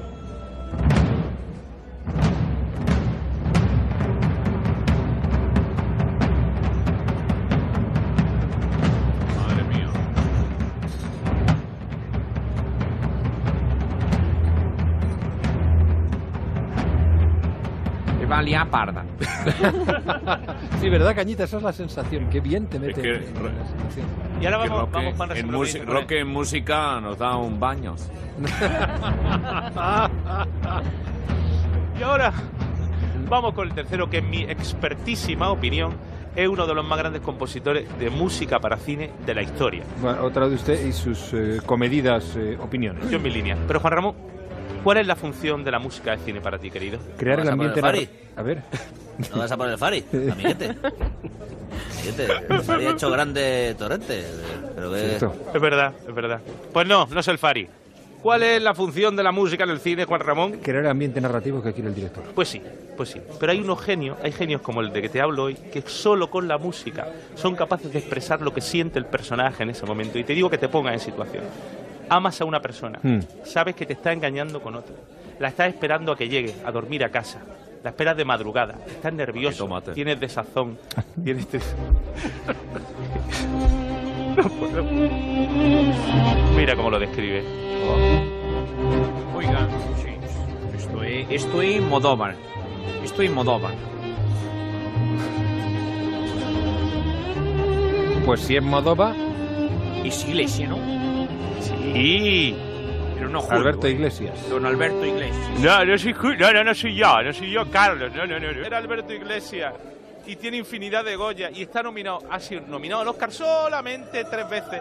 Es nuestro compositor de cine de bandera en estos momentos. Pelis que ha musicado El jardinero fiel, Hablé con ella, Cometa en el cielo, Volver, La mala educación y un chorro más de peliculones. Todas, todas, las- todas mis películas. Todas tus películas. Quédate con lo mejor en Onda Cero.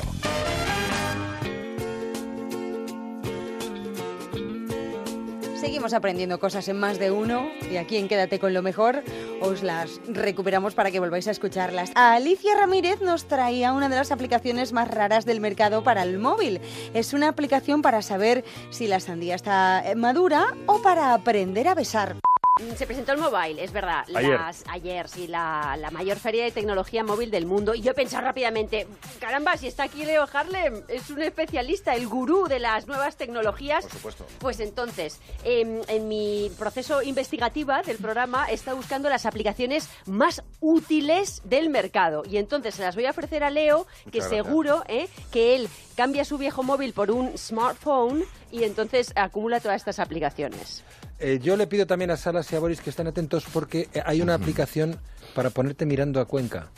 Sí, muy buena, buena, la Wow. conozco. la A, mí, a mí me encanta Cuenca, a mí me encanta Cuenca, pero, pero no sé exactamente si me gusta tanto la expresión. vamos a empezar- Oye, pero una pregunta, Sí, pero ver, Alicia, sí. Cés, un- una, una, una pregunta mínima. Alicia el Cés. mobile eh, si- sigue celebrándose en Barcelona. Of course. El mobile sigue Ah, bueno, claro. claro, sí, No sé, pero hay os alguna duda, parece pero sí, sí, normal, de momento sí. Pero os parece normal, pero yo creo que, que hay que agregar, es decir, hay que decir el mobile que se celebra en Barcelona, porque en un momento determinado hubo una... Sí, hubo dudas. Se, planteó una pregunta de, de de seguir Pero, pero atención, Boris, quédate con lo que dijo Hoffman ayer a la alcaldesa de Barcelona. Digo. Ah, Pero bien, todo, estamos con vosotros, lo tenemos muy claro, pero a ver si es posible que haya menos ruido. Literalmente se lo dijo así. ¿eh? Bueno, pues vamos a las, vamos a las aplicaciones. World Por, por donde tú lo de Cuenca no la quieres. Nosotros somos buenos amigos en Cuenca y además a mí me encanta eh, ir a Cuenca y mirar a Cuenca desde cualquier perspectiva. sí. Pero eh, Sorprende. Sorprende a, a Leo y A empieza ver. a convencerle. Por ejemplo, vas al mercado y dices, este melón, esta sandía, ¿estará madura? No lo sé. Mm, Pues mm, de Sí. repente, Melon Meter. ¿eh? No me digas. Melón metro. Hay una, una aplicación para saber si un melón o una sandía está bien. Exacto. Entonces, en lugar de darle los típicos golpecitos, acercas el móvil y te dice el móvil si está madura o no. Creo que hay una aplicación para el melón para ver si el que te lo va a comprar está bien también. Oye, pero y esa, aplica- esa aplicación que por supuesto nos encantaría aplicarla también para personas. Mira, es que Pero hay más, hay más, ¿eh? Sí, pero, pero sí se puede utilizar también para los aguacates. Seguro que sí. es tan Sí. fastidioso De tener que hecho- tocarlo. He leído en algún sitio que si lo acercas a una Avocado. mesa de madera también te dice si está madura o no, para que veas lo útil que es. Pero bueno, Qué maravilla de aplicación. Sí, la del aguacate la pone la voz Robert De Niro. Aguacate. A ver, Sí, más. no, es abocado. Sí. Abocado. o sea que- Abocado. es abocado, sí. Es como si fuera decir abogado, pero lo mariconeas un poco. Abocado. Vamos a ver, tenemos la sandía, buena sí. aplicación. Luego, vivir por ejemplo, para aprender a besar, ¿eh? Eso está muy bien. Pero A ver, eso a sí, a la vez que pierdes la dignidad, porque... Pero vamos a ver, Alicia, ¿quién quiere aprender a besar y además perder la dignidad? Pues no sé, pues es muy útil. Yo ya lo he dicho. En esta aplicación, pues te acercas al móvil y empiezas a, a darte besos. De morreas. De morreas. Pero le pegas un- un pico al móvil, Sí, a la sí, pantalla. A la pantalla, con lengua y todo. ¿Así? Y entonces ¿Con te lengua? valora del 1 al 10 si sabes besar bien o no. Yo ahora le estoy... Pero, oye, Déjalo, pero- la tuya pero- tiene una aplicación, Tiene un, no nombre, vale. tiene un nombre muy original que se llama Kiss Me. O sea, sí. Eh, otra muy chula que, se- Está que es para encontrar aparcamiento a la sombra, ¿eh? en pleno verano, que dice, si dejo el coche aquí dentro de un par de horas, hará sol o hará sombra. Pues ahí te indica toda la, la Trayectoria. trayectoria del sol para saber si se quedará la sombra o no. Lo mejor de esta aplicación sí que es el nombre, porque se llama Sombrica. Ah, muy ¿Eh? bien.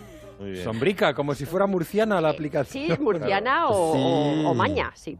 Sí, Luego, pues imagínate tú si, es de Almería y, y deja, y llegan a, a Cabo de Gata o a San José y dice, a ver, búscame sombra. Y tiene que aparcar entonces en Granada, seguro. vamos, coche.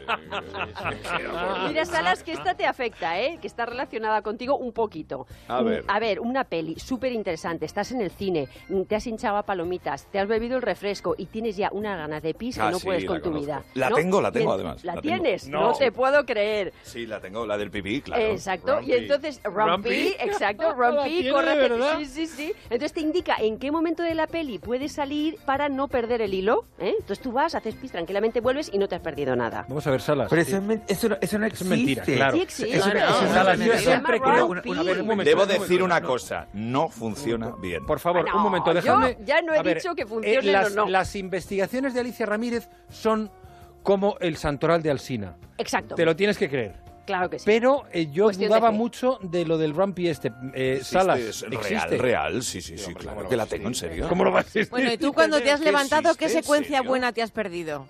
Claro, vamos a ver, vamos a ver. Es que y he dicho que la tengo y no Sí. funciona bien porque hay películas donde es imposible o todavía la aplicación no está actualizada. Ah, Ese es el claro, problema. claro, Bueno, pero... Y es, es muy difícil que te diga, vete ahora, ¿no? Porque ahora, vamos a ver, es muy, muy complicado eh, decidir en qué parte de una película te puedes ir y volver tranquilamente, volviendo después del baño, después del momento pipí. No, no, no, es Pero muy, imagínate, muy pero complicado. imagínate si de repente te encuentras delante de un clásico.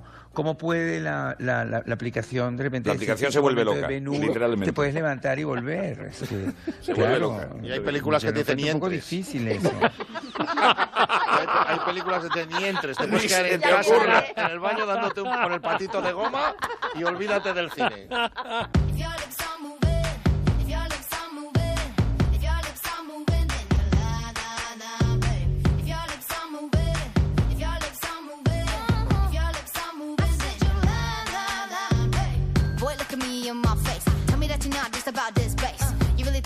Replaced? Nah, I come from outer space and I'm a classy girl. I'ma hold it up. You full of something, but it ain't love. And what we got is straight overdue. Go find somebody new. You can buy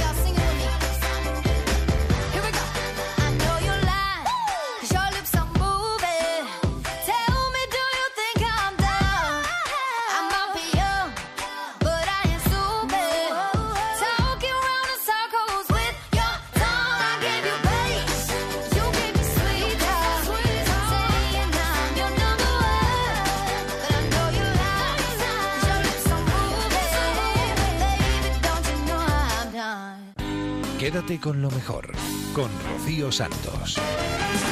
Cambiamos de programa, nos vamos a Julia. En la onda teníamos una entrevista en el Tintero con Virginia Yahweh, presidenta de CIMA Mujeres en el Cine. ¿Quién y cómo se está frivolizando sobre este escándalo que, que se abrió en Estados Unidos, pero que va empapándolo todo, digamos?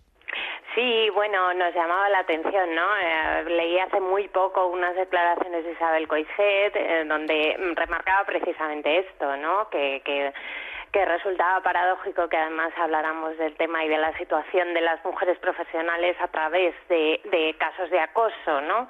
Eh, bueno, nos llama la atención que un desproporcionado interés, que a veces morboso, ¿no? Que, se centra en los casos y en las situaciones, eh, sea reflejo precisamente de la misma ideología que considera mujeres objetos y que genera este tipo de abusos. Entonces nos parecía importante remarcar la necesidad de colocar el debate en el lugar que merece, ¿no? Sí, porque eh, lo estoy encontrando. ¿eh? Veo que cuando eh, se, cuando veo entrevistas o leo entrevistas a, actrices, a directoras, se les está preguntando sistemáticamente si han sufrido alguna vez acoso en su profesión, ¿no? O sea que parece que, que lo que tenía que ser una, una denuncia se, se está transformando en, en simple morbo, ¿no? Exactamente, y nos interesa más, digamos, una evaluación global de, de lo que permiten situaciones donde se produce este tipo de abuso. El acoso sexual, al fin y al cabo, es una manifestación de un abuso de poder y si ese poder mayoritariamente está en manos masculinas, ese acoso también mayoritariamente se produce hacia las mujeres. Y es una expresión de violencia contra ellas, con lo cual la condena debe ser tajante y unánime. Y en este sentido nos solidarizamos con con la iniciativa de las profesionales estadounidenses. Este fin de semana habrás, no sé si habrá visto Virginia Yagüe lo que ha publicado la escritora canadiense Margaret Atwood, que, que criticaba el, movimiento Me Too, eh, no por el fondo de la cuestión, sino porque cuando hay una condena social, digamos, sin proceso judicial, eh, tampoco es justo, ¿no? O sea, algo falla en la justicia cuando entendamos, cuando entendemos que solamente, mm, eh, digamos, eh, la, la, la, la venganza de las redes sociales puede ser la condena, ¿no?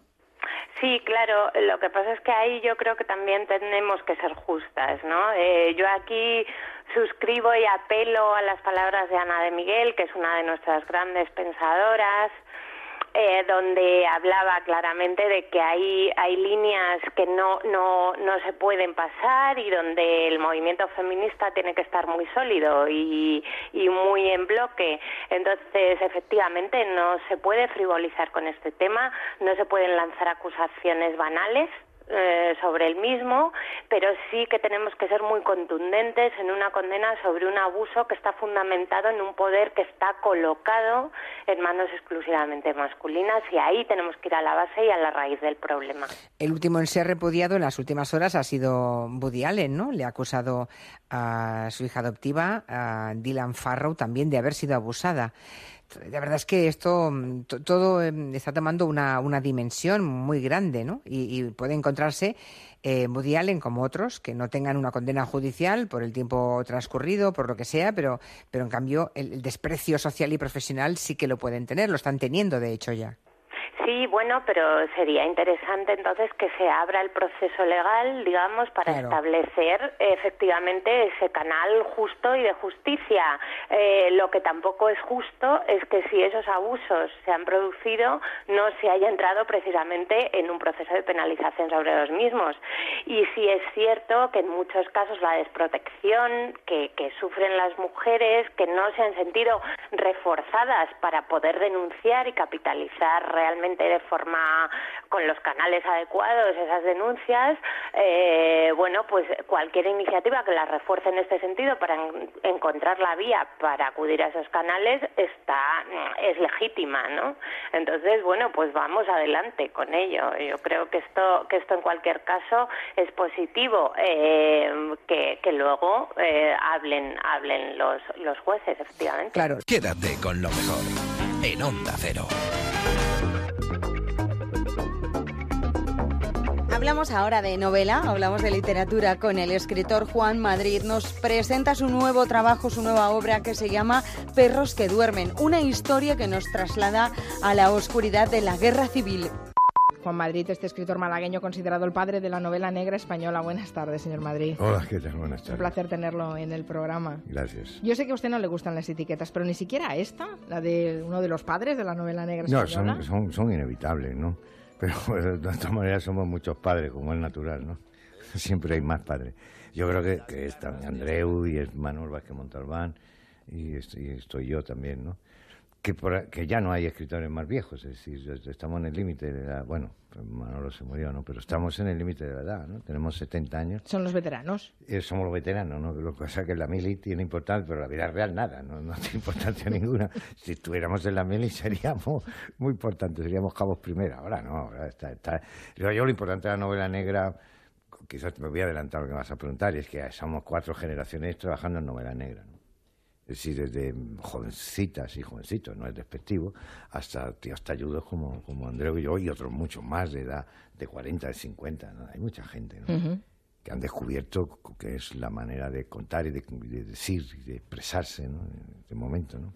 Esta última novela de, Juan Madrid, Perros que duermen. ¿Quiénes son los perros que duermen? Los fascistas, Los o el fascismo. ¿no? ¿no? El fascismo que creo que, que, que- que están, pero, pero escondidos, ¿no? Eh, están por ahí pasando desapercibidos, pero se les nota mucho. Mm, todavía están. Y usted cuando oye, eh, porque el término facha se está utilizando mm, mucho, es un adjetivo que se está usando mucho Ahora sí. últimamente, no sé si, si, si piensa que se está banalizando con ese uso abusivo del Puede facha. ser, puede ser que se banalice, ¿no? Porque sí se banaliza. Yo tampoco lo utilizo, lo utilizo mucho, lo utilizo ahora en este momento. Pero es una novela donde hay, donde hay un crimen, un crimen ante la guerra civil. Un Durante crimen en el civil, 38. Un documento, sí. Digo, perdón, un documento, un crimen en el 38, pero que en el, en el año 2012, 2012, ese hombre con 100 años eh, muere o- y, y deja un testamento que es, que es su, su, su legado, ¿no? Lo que contó. Es falangista. Es O sea, son tres, hay tres momentos en esa, Tres en momentos, esa novela, momentos Perros que duermen. Uno es este, se- se en, en el que Dimas Prados es encargado de investigar el asesinato de una niña prostituta a manos de un pez gordo del bando nacional. Después en Málaga, en el 45, cuando un militar republicano que lucha en la defensa de Madrid escribe sus memorias desde la cárcel. Y después en Madrid, en el 2011, cuando el hijo de ese rojo descubre la historia de sus padres. Eso. ¿Por qué escogió esos momentos, esos años y me parece esos que son escenarios? fundamentales para contar la historia de este país, ¿no? Es decir, tú no puedes hablar de este país una palabra, nada, si no cuentas algo de la guerra civil. Es decir, o son los abuelos, o la política de... Es decir, todavía no han pedido perdón. El, el gobierno de Madrid no ha pedido perdón todavía, ¿no? Es decir, no sé si están o no están, pero no han pedido perdón. No, no, esa ley de memoria histórica no, se ha desarrollado, es no, tiene ¿Han razón pedido ese presupuestaria. No. Bueno, pues ha pedido el, el gobierno alemán, el gobierno, gobierno de Vichy, etcétera, han pedido perdón, pero esta gente no. Entonces, esta historia, sobre todo, es un homenaje a mi padre y a mi madre, que eran luchadores antifascistas en, en- en Madrid, en, Madrid, pero mucho- y me- me inten- invento también a un personaje que es un espía, que hubo, espía republicano, eh, y una espía republicana, que, un día haré un, libro sobre ella, una espía republicana donde, donde es descubierta por la Gestapo, porque la Gestapo trabajaba en eso, en, la- en Burgos, prestaba su, su valiosa enseñanza a las tropas nacionales, entonces descubierta en último momento, y ese, y ese es el tema. Eh, hay un... Pues que voy a decir demasiado porque nunca explico bien mi novela. Pero vamos, Hay que leerlas, hay las un- novelas hay, que un- leerlas. hay Hablemos de los hay- hay- contextos hay en todo hay- caso. Hay, una trama que es importante, pero que está relacionado entre esos personajes, ¿no? Del foro, que del foro es en, en madrileño, ese idioma que es curioso, del foro significa de Madrid, ¿no? De Madrid. Entonces yo me llamo Juan del Foro, ¿no? Sí. Que lo saco en otras novelas como una voz narrativa distinta del, del Cuando es una, una novela en primera persona, yo lo suelo sacar para, para evitar que todos los personajes hablen lo mismo y cosas así, ¿no? Es decir, como un truco literario. Pero vamos, yo creo que la novela fundamentalmente es esa amalgama, es una, novela de aventuras políticas, es decir, algo así, ¿no? O sea, es una novela negra, pero es una aventura, es, es un una thriller novela negra, político no es una novela histórica con, porque, con- con porque crímenes, hablar- con... Eso es, hablar de la historia no quiere decir que la base sea la verdadera historia. no. Novelas históricas son de, de mis amigos que se dedican a hacer novelas históricas estupendas, ¿no? En Onda Cero, quédate con lo mejor. Rocío Santos. Ha llegado la hora de la despedida, de deciros hasta la semana que viene. Nos volvemos a encontrar la madrugada del viernes al sábado, a eso de las 4 o 3 en Canarias. Os vamos a dejar, por supuesto, con una sonrisa en los labios, con los gazapos, con el Somos Humanos de Julia en la Onda. Ya sabéis que volvemos la semana que viene. Hasta entonces, que seáis muy felices. Adiós. Soy el sargento de artillería. Quintanilla. He bebido más cerveza, he meado más sangre, he echado más polvos y he chafado más huevos. Todos vosotros juntos, capullos. ¿Lo tienes claro? Se marcan un tuit y corre como la espuma. ¿Cómo ha dicho usted? Corre como la espuma. No, mujer, no. Por cierto, que la espuma no corre. Ya lo sabía. En todo caso, sí, como la pólvora. ¿Pero por qué dicen estas tonterías? Ya me acabo de inventar otro refrán. Eres la mejor. Quintanilla. ¿Qué pasa? No te quejes que no te habías dado cuenta. Pues no. Y soy yo. Soy yo. La que lo ha dicho, ¿eh? Felicidades. ¿Eh? De corazón. En 2013 nos prometieron que con esto, con este factor de, son- so- de sostenibilidad... ¡Pause! ¡Para la película! Veo mucho dolor. Uy, pobrecito. Con este factor de son... so- ¿Qué te factor de, son- so- de sostenibilidad... No puedo, no puedo. De, son- so- de sostenibilidad... A mí me da pena el chico. Escogí un mal día para dejar los tranquilizantes. Dilo. Despacito. Sostenibilidad. ¡Bravos, bravos, bravos, bravos! Las pensiones iban a ser mejores. ¡Quítese de mi vista, melenudo! ¡Alto! ¡Ye, ye! Dice Adolfo ¿Qué dice? que lo más grande que ha escuchado decir a un adolescente Adolescente soy. es cuando algo le hace mucha gracia, me descojono. En lugar de reírse de verdad, dicen lol, lol, lol. ¿Cómo, cómo no, no? No puede ser. Pues sí, lo es. Perdón, pero, pero no puede ser. Pues sí. Eso por WhatsApp, en Twitter, se ve. LOL. Si algo te hace gracia, pones LOL. LOL. Esto me hace gracia, pongo LOL. LOL. LOL. ¿Qué ha dicho? LOL. Se ha vuelto loca. Yo creo que sí. Papás y mamás que dicen que niños pequeños de 8 o 9 años Esos locos bajitos. 600 mil niños. ya dicen LOL. ¡No! ¡Por Dios! LOL. Ya está bien la broma. El mío de seis. LOL. ¡Basta! LOL. Adiós esta mañana. Adiós a todos. Adiós. Adiós. Adiós. Adiós. Un beso. Adiós. Adiós, goodbye. Vale, ya. Noticias. Anda, que tengo que decirte una cosa. LOL. Eres muy simpática. Empezaremos por el cine extranjero, peor película. Venga. Nadie quiere a esta Binoche, a Juliette Binoche por la alta sociedad. Nadie quiere la noche, por eso nadie quiere esta Binoche. Voy a desmayarme. Ya, ya, ya, ya. Por Dios, qué chiste más malo. Vamos al cine español. Es que es tremendo. LOL, la peor, LOL, LOL, LOL. No, no, no, no, no, no, no, no. Sí. ¿Qué se toman en esos, esos críticos? Roja en el colacao. ¿Por qué estás seguro que no, Lorenzo? Pues porque... Uh... Eh...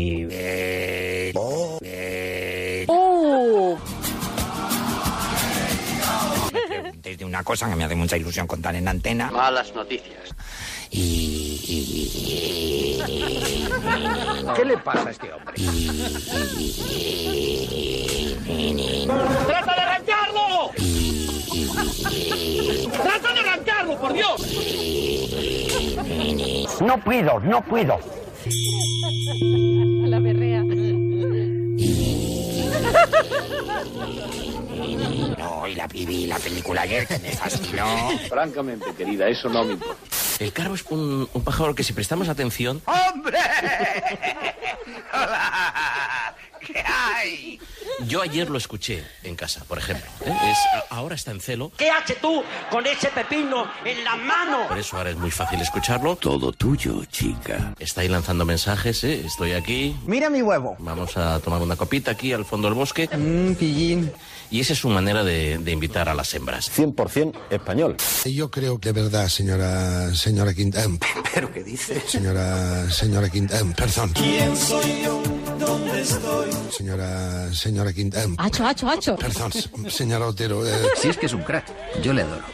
Logra el consenso algo natural después de alcanzar el sábado la univan... La univan... Tranquila, reina. Dilo. Unanimidad necesaria. ¡Aplauso! ¿Puede haber encontrado otra alternativa mejor, Julio? Pues no lo sé, Julia. Mejor, Julio. Pues no lo sé, Julia. Julio. Julia. Julio. Julia. Julia. Julia. No.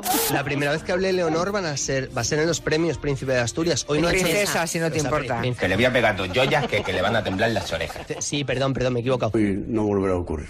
Sí, es el, el exconseller de Interior de la Generalitat catalana, que es Jordi Jané. ¿Cómo? El problema es que el juez le preguntó a Jané ¡Esto no es así! por las conversaciones en las que Jané... Si puedes estudiar idiomas, sobre todo catalán. Bueno, a la pregunta del juez Llarena, Jané... Cateto a babor. Eh, No ha sido fácil llegar hasta aquí. ¡Todavía hay más! lo cuenta, a ver si lo digo bien, ¿esto es nacional.cat o nacional? ¿Cómo se No, dice? nation, no, no, no. Pero bueno, tú eres tonto, chaval. En ningún caso sería nacional. Que es que no te enteras. En inglés sería national, ¿no? Pues claro. Eh, Eso sí lo sé decir. Sí. Manda narices, por no decir manda huevos. Y en catalán es nacional. Que me dan unas ganas de pegarles en toda la boca. El juez de Arena, del que hablaba antes Julia, afirma que el 1-0 se financió con recursos Multiplícate por cero, tío. Por cierto, habrá que dejar de decir 1-0 porque en su momento la gente recordaba la broma. Es verdad. Pero como sigamos diciendo 1-0 van a pensar que somos tontos. Toda la razón tienes. Claro. Vale. Porque ya ha pasado eh, un tiempo, ¿no? Por otro lado, en mi caso, es ver, acertarían. Has bebido mucho en- de la estética de las películas de Pedro Almodóvar, ¿no? El domingo con él vino a ver el desfile en el Teatro Real. Ajá. Ajá.